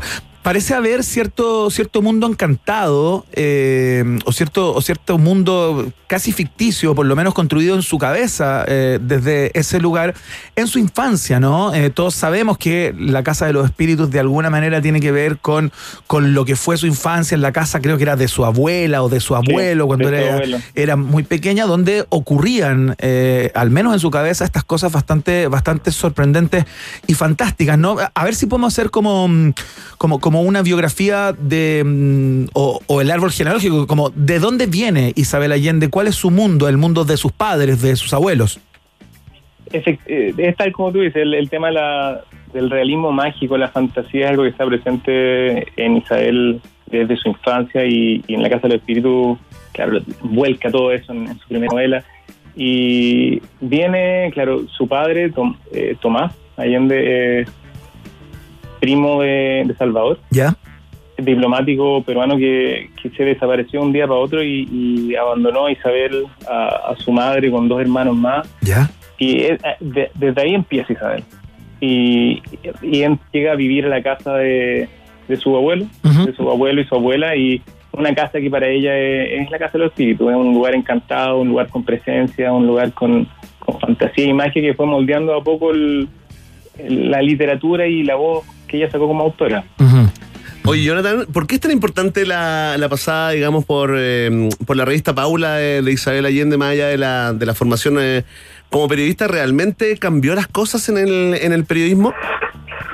Em, e- es, es clave para Isabel porque ahí es donde ella se empieza a, a escribir, a sacar su voz, a encontrar este tono sarcástico que, que caracterizaba su, su, su pluma en la revista Paula. Son muy, oye, son muy buenos sus reportajes, sus crónicas, ¿eh? Muy, muy buenos. Sí, súper entretenida, súper jugada y con, con un tono siempre muy ingenioso. Y, y básicamente en la revista Paula pusieron temas que en Chile no se hablaba. De, el, es histórico este primer reportaje a, una, a la mujer infiel, que era la primera vez que se, hacía una entrevista a una mujer infiel en Chile y eso fue escandalizó a toda la sociedad. Y fue- fueron instalando temas, la píldora del día después, cosas que no se hablaban en ese entonces en- en Chile. Oye, eh, estábamos conversando con Jonan Kuchakovic, él es eh, guionista, es parte del equipo de guiones de, eh, de la nueva serie de Mega y de Amazon Prime eh, sobre la vida de Isabel Allende, justamente, por eso conversamos con él.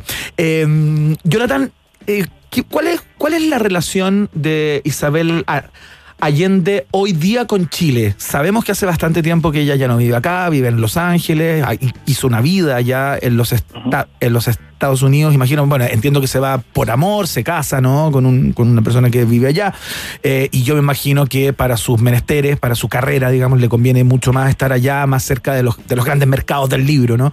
Eh, que, estar, que estar por acá. Pero, eh, ¿cuál, ¿cuál es el vínculo que ella tiene hoy con con Chile. No cacho si investigan por ahí, digamos, o si es parte también de esta, de esta serie. Ella es- está pendiente, está alerta, está vinculada. a Chile el- bueno su madre falleció hace no mucho tiempo y su padrastro también y eran una razón clave por la cual ella venía regularmente a Chile Ajá. Eh, pero todavía sigue viniendo para los lanzamientos de, de novelas tiene amigos tiene cercanos y, y regularmente sigue yendo y viniendo pero ella se siente muy chilena también Eh, tuvimos la oportunidad yo tuve la oportunidad de conocerla cuando vino Eso, eso te, te había preguntado. Sí. ¿La conociste? la conocí una vez que vino eh, a lanzar una novela, coincidía justo en el proceso en el que estábamos escribiendo la, la serie. Y claro, ahí tuvimos una conversa bien, bien abierta, bien franca ella. Eh, y es, es alucinante, la mujer eh, tiene un ingenio, una rapidez para responder. Sí, te pareció así como súper luz. ¿Cómo es para Sí, toda la gente que no la conoce, que nunca ha estado con es ella? Súper lúcida, súper clever, siempre tiene muy, muy buen sentido del humor, súper sano, se ríe harto de sí misma, eh, es es súper abierta para, para, para contar de ella, de su vida, de sus anécdotas. Eh, es genial. eh. Oye, ¿revisó el guion, eh, Jonathan? Lo leyó, leyó el ¿Ya? guion. ¿Y qué dijo? ¿Qué, qué, qué nervio, ¿ah? ¿Qué tensión en ese momento? No, fue notable, fue notable. Yo estaba tomando un café con mi viejo y me llega un mail de Isabel Allende. ¿Con tu mamá? Con mi papá, estaba con mi Ah, papá. oye, se los mostraste así como, miren, ya triunfé. Padre, Llegué, ya triunfé. Llegué, papá. Valió la pena todo. empecé a leerlo muerto de susto porque no partía contando que, que empezó a leer los guiones ella con harta con cautela porque le daba pudor en el fondo que su vida se, se plasmara en la tele y pero le gustó mucho y ahí ya pude volver a respirar y Qué bueno. No hizo ninguna como sugerencia. Yo le sacaría esto, le pondría algo más. hacía aporte, harto aporte, Ya. como, eh, qué sé yo, la forma en la que hablaba su abuelo, que era súper particular, hablaba con mucho dicho, eh, mucho refrán, Ya. Ya. eh, pe- de ese tipo de cosas, pero no ella no, no participó del proyecto como, no era productora ejecutiva. Claro, ni no nada. estuvo encima, digamos. No, no, fue como, nos dio libertad plena pa- para, a contar su vida. Oye, Jonathan, ¿cuántos capítulos son? Son tres capítulos. Ah, mira. Ah, es una mini, es una miniserie. Es una miniserie, sí, una miniserie cortita. Oye, ¿cuánto tiempo estuviste trabajando ahí en el, en el guion, Jonathan? De todo el 2019, de, de, ma- de febrero hasta octubre, ponte tú. O sea, trabajo pandémico, un guion pandémico. Fue previo, no, fue el 2019, fue antes de... Ya, Ah, ya, ya. un guion del estallido. Ah, Guión en estallido. Bueno, la vamos a estar esperando. eh, sin duda. Bueno, esto se estrena eh, hoy o mañana en Mega. mañana. Mañana, ma- mañana en la noche y el viernes la suben a Amazon Prime. Oye, alta expectativa eh, mundial, eh, Jonathan. Te felicitamos por, eh, por el trabajo, por supuesto, a todo el, el equipo. Mándale ahí el, el abrazo que estaban esperando ah, de un país generoso. Nosotros lo sabemos. Así que, nada, mucha suerte, que te vaya muy bien con, con la serie y muchas gracias por conversar con nosotros. Muchas gracias a ustedes, un placer. Chao, que te vaya muy bien. Muchas gracias. Igual. Ahí estaba la conversación eh, sobre la vida y obra, ¿no? A propósito de esta serie que viene de Isabel Allende. Yo tuve la posibilidad de conversar con ella también, Beno Núñez. La Sí, entrevisté una sí, vez. pues, ¿Qué tal? Nacional. Eh, bien, o sea, es como, es bien intimidante para uno como Eh, claro. a- hablar con una, con una escritora de la talla de Isabel. Allende. Ya es como... Esto independiente. Pero sabéis que es muy, que- muy que te cálida. no su literatura, si esto, No, no, esto no. corre en, otro, en, otro- en otra carretera. Corre en otro carril, Claro, sin claro, duda. Pero es muy, muy grata. O sea, de inmediato te hace sentir como, oye, dale nomás. Vos pregunta Claro. todo. Yo, Sí. yo veo si contesto, pero, pero, pero juega. Como Totalmente. no hay ni un rollo. ¿Qué tipo de pudor Muy- po- podría tener una mujer como Isabel Allende? eh? Ninguno. Muy simpática, muy, muy, muy clever, como decía Jonathan, muy rápida también, con mucho humor. Así que no, no fue una conversa muy. Se comenta que Daniela Muy Ramírez está muy bien en el papel eh, Iván Guerrero, así que La actriz que la, que la Sí. va a interpretar, por lo menos. no queda más que eh, ver la serie Isabel eh, a contar de mañana en Mega y a contar del viernes en Amazon Prime. Solo tres capítulos para los que sufrimos de ansiedad de series, ¿ah? Excelente. Escuchemos a los ingleses de Simply Red a esta hora. Suena esta que se llama Stars. Acá. En la Rock and Pop estás. En la 94.1 Música 24-7.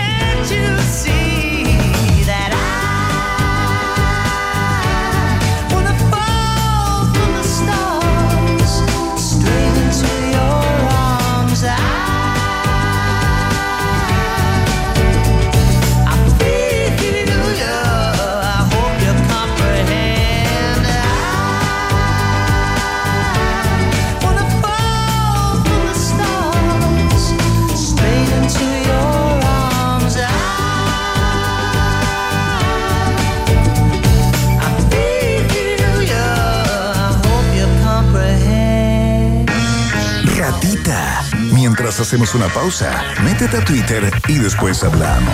Iván y Verne ya regresan con Un País Generoso en Rock and Pop y rockandpop.cl 94.1. Música 24-7.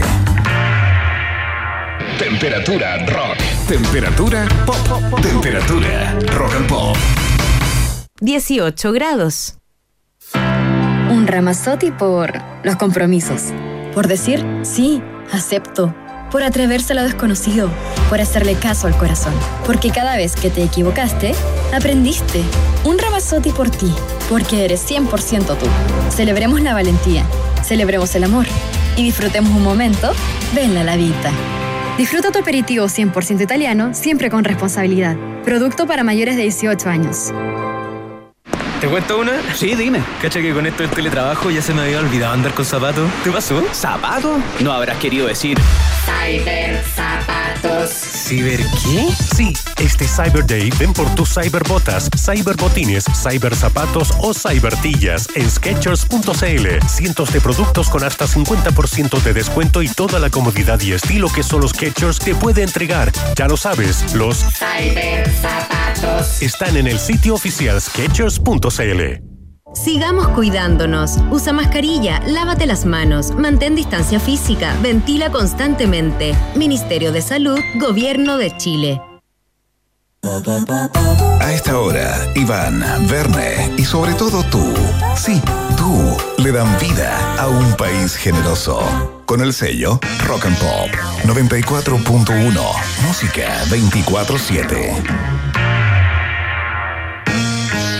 Muy bien, señoras y señores, llegó el momento, como cada día miércoles, hablamos de ciencia, más bien escuchamos y aprendemos de ciencia con eh, el de siempre, el histórico, el suyo, el mío, el nuestro, el señor Gabriel León, el bioquímico favorito de la familia chilena, ya está en el aire en el país, generoso y como siempre se presenta de esta manera. Conozco a un científico. Vamos, Gabriel. Tú, también lo puedes ser. El método científico te ayudará a entender. Gabriel León, ¿qué tal? ¿Cómo estás? Muy buenas tardes, bienvenido a tu propio show. ¿Cómo te va? Gracias, aquí estoy tengo un poco de sueño. Ayer eh, me levanté a buscar agua en la noche, estaba medio dormido ¿Ya? y pasé muy cerca del refrigerador y me quedé pegado como adorno con el brazo de la vacuna. así que- ¿Te- ¿Eres de los, de los inoculados magnéticos, eh, Gabriel León? que no, afortunadamente no. Se me- lo mío se me pasó bañándome. Oye, oye, espérate, es que te quiero contar algo, Gabriel. Es que cuando vi el video del doctor Rodolfo Negra pegando celulares, te juro que lo primero que pensé fue en ti. ¿Pensaste en mí? Rabiando. En ti rabiando. Diciendo, pero ¿cómo? ¿Pero cómo? Y, y- inmediatamente tuiteando algo muy rabioso. Rompiendo plasmas. ¿Ocurrió así? Sí, sí, claro. Yo ahí como, era como el, el Saiyajin de la ciencia explotando, porque claro, ver, ver ese tipo, porque además, viejo, es médico. Sí, Claro, sí pues. Entonces, él salía en la tele con su delantalcito y, y se convirtió en una figura de autoridad. Y por lo tanto, ver a un médico haciendo eso, obvio que tiene que ser cierto. ¿Y qué pasó ahí, Gabriel? ¿Cómo, ¿Cómo te lo explicas? Porque claro, uno dice, bueno, el Bueno, antivacuna, el terraplanista, pero, pero en Allá este caso, allá alguien que estudió, no sé, 8 o 10 años, ¿no? No, sí, eh, estamos hablando de alguien que en su formación como médico no logró deshacerse de algunas creencias completamente anticientíficas. Eh, y de hecho estaba conversando con varios médicos sobre la formación científica de los médicos. Y, y- y ciertamente hay algunos problemas que las mallas tienen que solucionar porque es posible que alguien como él, por ejemplo, pase por una carrera preservando ese tipo de creencias que terminan impactando después en sus pacientes. Entonces termina siendo algo que es tremendo. Eh, y, y de hecho es muy divertido porque eh, hay otra historia que es muy dramática que ocurrió también acá en la casa, que es una amiga de mi suegra, ¿Ya? Que le contó hace un tiempo que ella no creía en el virus. Ya. Y su hermano tampoco. Que no creían, como, No, como una no creencia. en el- Ya. Así como que no creo en la fuerza de gravedad o no creo en el sol, no sé. Claro. Y, y después de un tiempo, lamentablemente, ambos se enfermaron. Eh, él murió de coronavirus la semana pasada y ella está grave ahora. Eh, lo que lo que lo que da pie ¿cierto? a esta conversación que tiene que ver con cómo el día de hoy para muchas personas la única evidencia válida es la evidencia de la experiencia personal. En el fondo, si a ti te pasó, le tiene que pasar a todo el mundo. Y si a ti no te ha pasado, no existe. No, no, no hay forma de que ocurra. Qué profundo eso, ¿eh? Y, y ¿sabes que es súper? Porque lamentablemente hay gente que no va a creer en nada de esto hasta que lo golpee. Claro. Y parte importante de lo que estamos viendo el día de hoy, y estas conductas irresponsables como juntarse a carretear, por ejemplo, 22 personas en un departamento, que es demencial el día de hoy, tiene que ver con eso, con sencillamente decir, no, así no pasa nada. Eh, A ver, pero ¿cuánto juega ahí, Gabriel? Y no quiero como politizar esta conversación, ¿no? Pero, pero sin lugar a dudas, el tema de la comunicación del riesgo, y tú has sido un tremendo crítico desde que partió esto, que hasta este minuto todavía no hay una campaña de opinión pública por parte de la autoridad, digamos, en que, eh, entre otras cosas, al menos te inviten a, la- a lavarte las manos eh, cada cierto rato durante cierto tiempo. Entonces, ¿qué tanto juega eso también? Lo No, politizaste, es, ¿ah? es- es- es tremendo. O sea, yo creo que ahí, y de hecho el mensaje hoy día del Colmet fue ese. El llamado es a cambiar la gobernanza de la pandemia. Porque hay varios datos que sugieren que la gobernanza no se está haciendo de manera adecuada. Uno de ellos, por ejemplo, es la ausencia absoluta de cualquier campaña de comunicación de riesgo. Eh, las campañas de comunicación de riesgo son fundamentales cuando hay brotes epidémicos. Eh, recordemos los, los que tienen ya nuestra edad, ¿cierto? 30 años. Claro. Eh, gracias por el comentario al Sí, sí. tiro, ¿cierto? 45 años. Pasó piola. Eh, cuando, cuando hubo un brote de cólera, Claro. nos inundaron con avisos en televisión. Tal cual. Comerciales todo el rato. Lava el melón, te decían, ¿te acuerdas? Todo, todo, todo. No coma cosas ras de suelo si no están cocinadas. Lávese las manos antes de cocinar, después de ir al baño. Y, y eso, un bombardeo constante. Eh, y para esta pandemia, que ha sido mil veces peor que ese brote de cólera, no vimos nada ni medianamente similar. Y tengo la sensación de que ya nos ocurrió. Y la peor sensación que tengo yo el día de hoy es que sencillamente ya está, ya fue. Y esto es lo que tenemos y por lo tanto, eh, y de hecho esto hay que repetirlo porque se- cuando se dijo en su momento, varios saludistas salieron a comentarlo.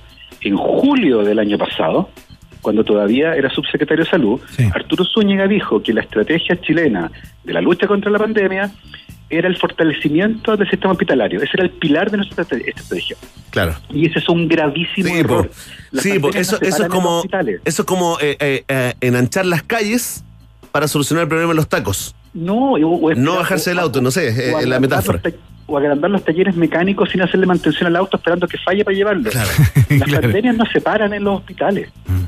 Las pandemias se paran antes y ahí es donde entran las campañas de comunicación del riesgo que lamentablemente nunca se hicieron y a esta altura yo creo que una campaña del gobierno ya no va a haber. Sí, hoy día hablábamos con, con Eduardo Engel de, de- eh, digamos, y, y la verdad opinaba bastante parecido a ti. Bueno, es lo que hay, eh, pero sin embargo, eh, Gabriel, volviendo a, a los eh, inoculados magnéticos, ¿no? Sin embargo, hay un montón de videos circulando de distintas partes del mundo, muchos de Argentina, por ejemplo, y Estados Unidos también, eh, de gente pegándose cucharitas, clips y teléfonos celulares en el lugar donde los vacunaron.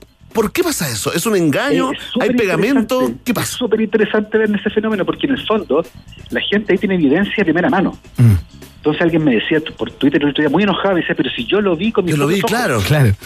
Eh, pero, pero ¿por qué asumes que si algo se pega al cuerpo es magnetismo?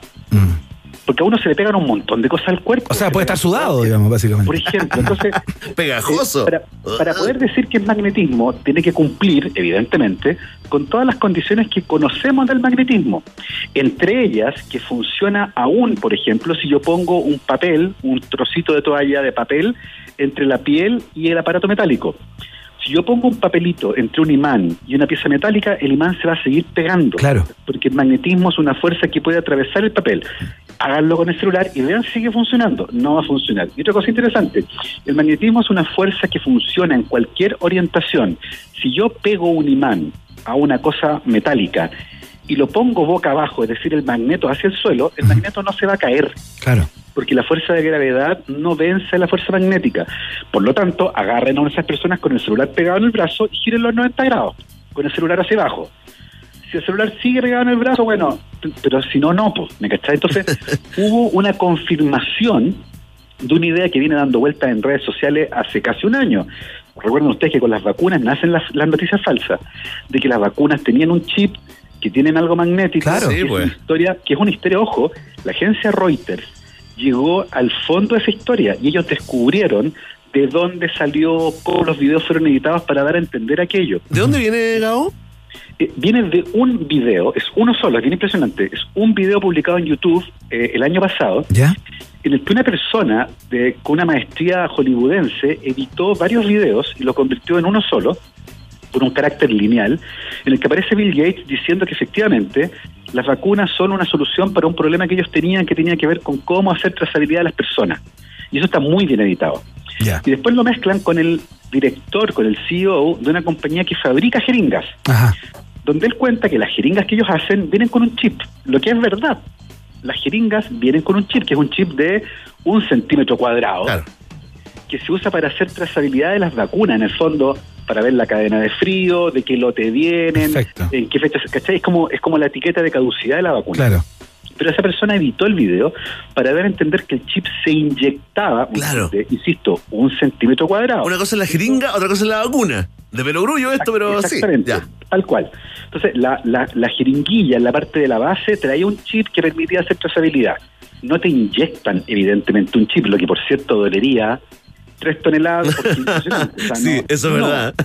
O sea, eh, no, o sea, cualquiera que se haya inyectado algún eh, antibiótico cuando era joven, ¿cierto? Cuando eran chicos, de amigdalitis típico, te inyectaron un antibiótico que tendía a cristalizar y dolía, pero un montón ya. Sí, sí, me acuerdo de eso. Te recorría el cuerpo, ¿te acuerdas? Exactamente, que era como que, como que te inyectaran arena. pues. Ya. Y esos eran cristales de una molécula, una cosa pequeñísima. Bueno, imagínate un chip. O sea, olvídate No, el claro. caballo de. Entonces, es una historia que por ningún lado tiene sentido. Pero la gente juntó la experiencia personal, algo se le pegó en el cuerpo, con una explicación que no tiene absolutamente nada que ver vinculada con el magnetismo. Mm. Y eso hizo que mucha gente, ojo, confirmara la idea que tenía de no vacunarse. Porque encontró evidencia, entre comillas, Qué peligroso, de que las ¿eh? vacunas tenían algo más. Es tremendamente peligroso y por eso es tan eh, eh, terrible lo que hizo este médico. porque Una fake él news. sabe, por supuesto. Increíble. Y lo más interesante, salió hoy día un estudio que muestra que las personas que creen que son inmunes a las fake news son las que más fácilmente caen a las fake news y las comparten, lo que es terrible. Qué heavy. Oye, Gabriel León, salgamos del integrismo terraplanista eh, y conversemos acerca de algo que pasó hace pocos días, dos días atrás. La Organización Mundial de la Salud eh, reconoció, validó la vacuna eh, Sinovac, que es la que se han puesto los chilenos en un 91% de su población. Eh, y claro, acá con Berne Núñez nos hicimos la pregunta, ¿no? Dijimos, ¿qué es lo que implica o, o qué es lo que le lleva que la OMS diga, ¿sabes qué? Esta vacuna, check. Mira, es súper interesante la pregunta. Eh, a nivel de organismos que certifican medicamentos, todos los países tienen su agencia. En Chile es el ISP, en Estados Unidos es la FDA, en la Unión Europea es la EMA, que es la Agencia Europea de Medicamentos, y ellos son los que autorizan o no el uso de un medicamento, ya sea uso de emergencia o el uso regulado a través del proceso normal. Claro.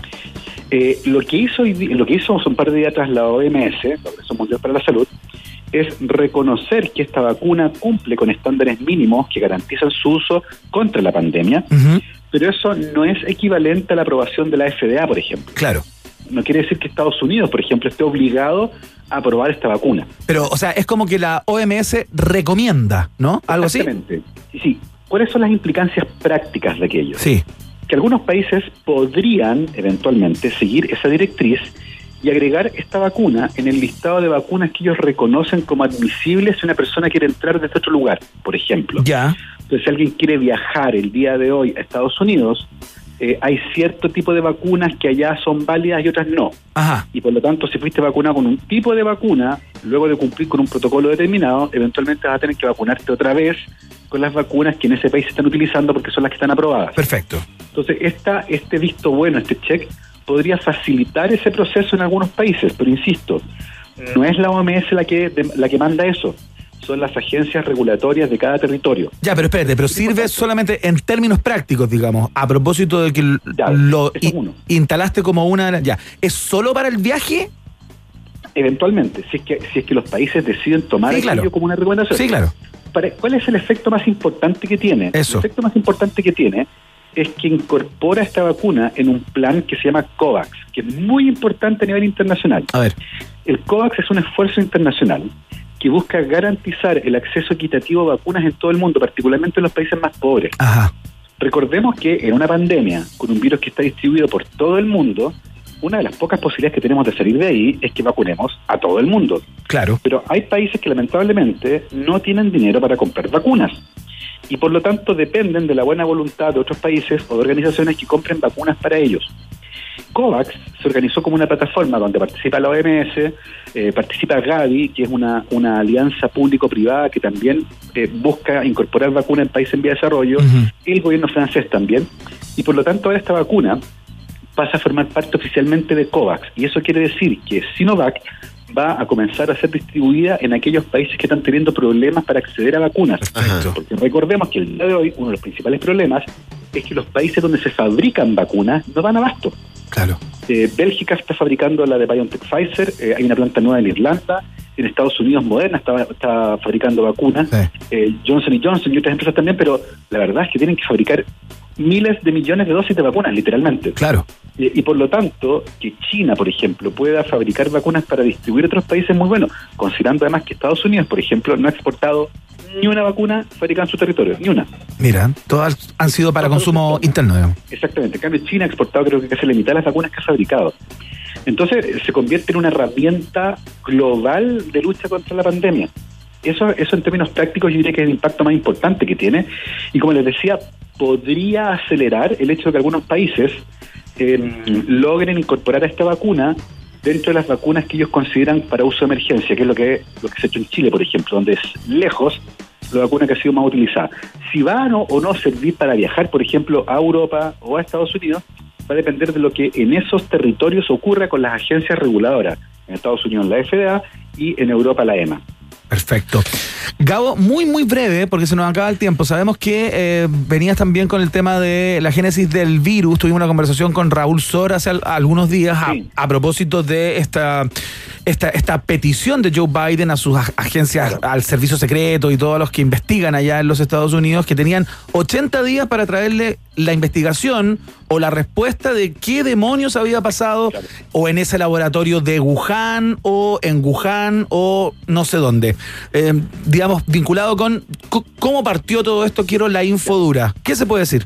A ver, hasta el momento la hipótesis más plausible es el origen natural y zoonótico de la enfermedad. Eso quiere decir que el virus pasó de un animal a otro y eventualmente llegó al humano. Claro. ¿Por qué? Porque eso ha sido siempre. O sea, no es la primera pandemia que tenemos.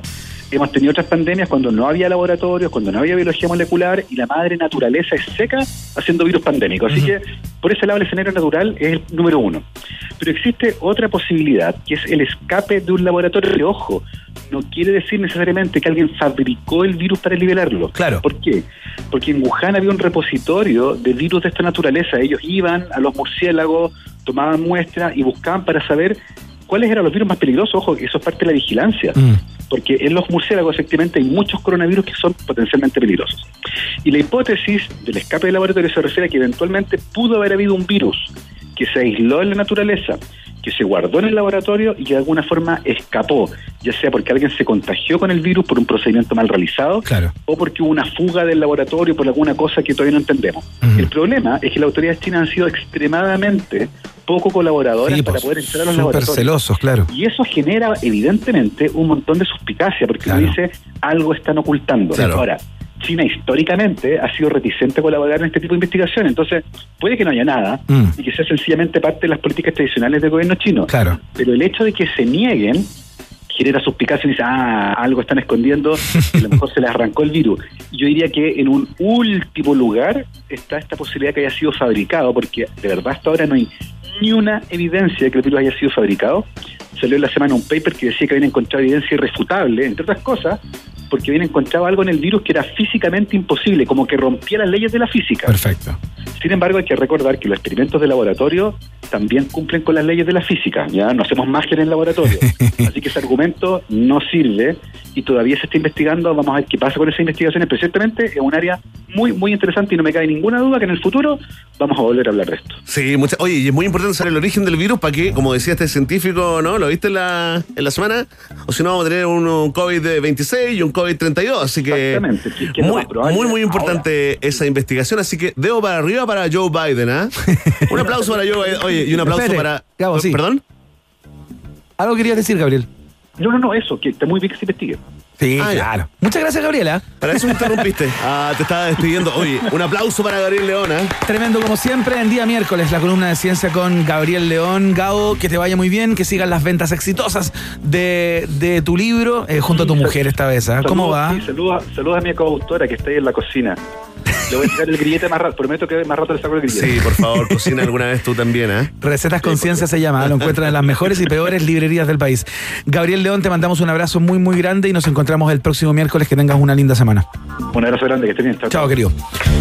Eh, estos son los resultados parciales de la pregunta del día, ¿o no? Así es.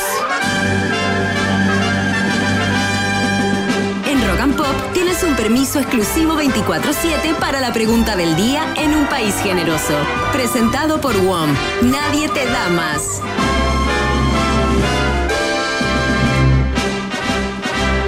Atención con tertulias, eh, porque el diputado Jorge Alessandri sorprendió hoy al advertir que si se concreta un cuarto retiro del 10% de las AFP, él mismo presentará un proyecto para el retiro total del 100% de los fondos previsionales.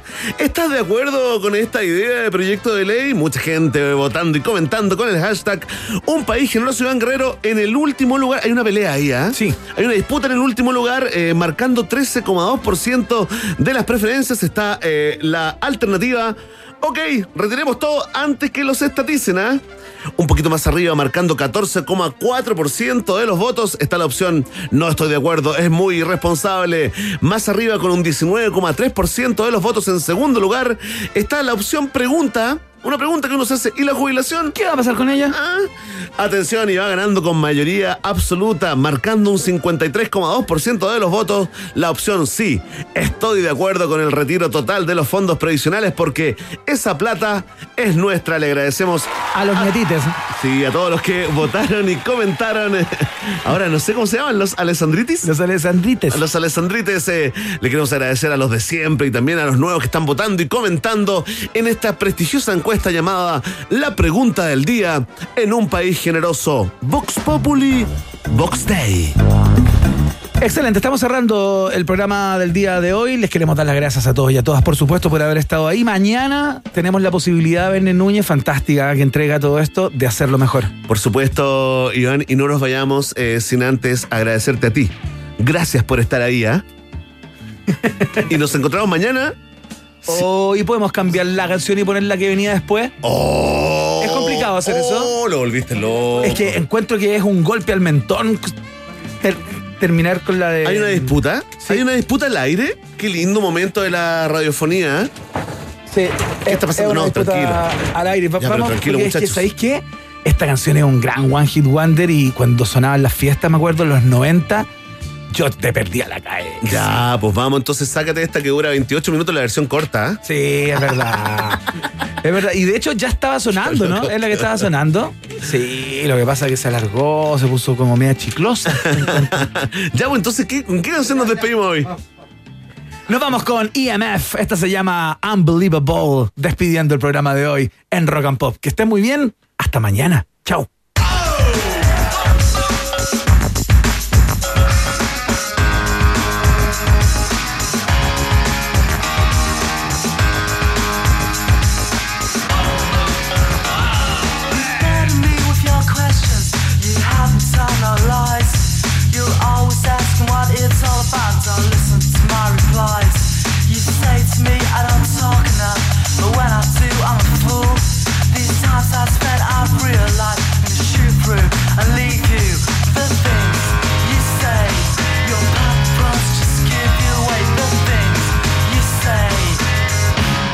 You're unbelievable.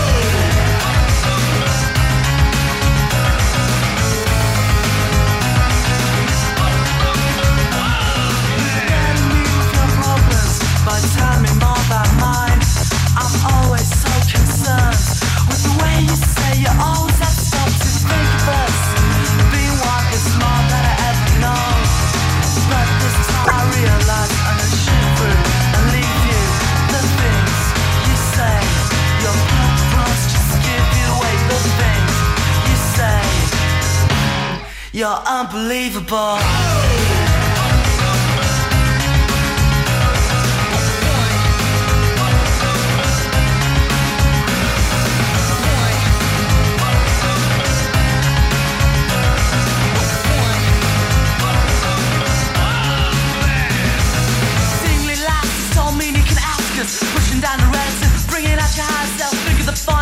Pushing down the battlefield instead of bringing the absolutes to walk the world and everything you ask to.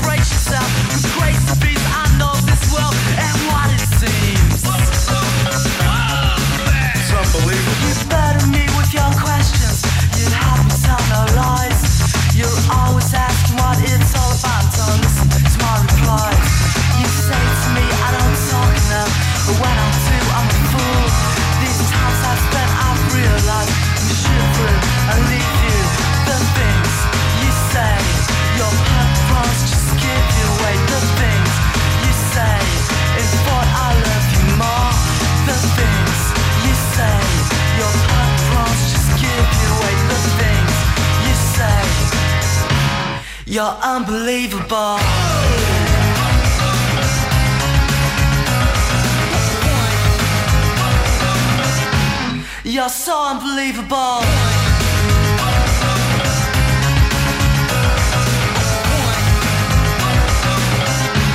You're unbelievable.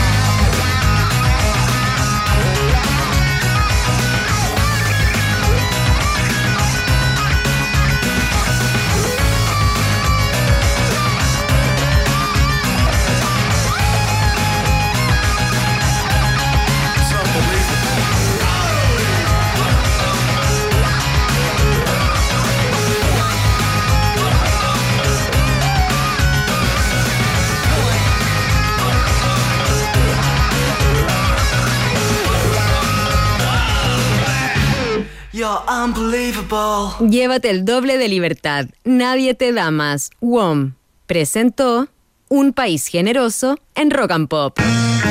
Un país con vista a la inmensidad del Océano Pacífico no es cualquier país. Un país con una cordillera majestuosa que lo cruza de punta a cabo no es cualquier país. Un país que potencia al máximo sus talentos no es cualquier país. Un país con una flora y fauna política de exportación no es cualquier país. Es un país generoso. Con el sello Rock and Pop. Durante dos horas, Iván Guerrero, Verne Núñez y tú se lanzaron a la reconquista de un país generoso. Solo por la 94.1 Rock and Pop y rockandpop.cl. Música, música 24-7. Pasa por Automac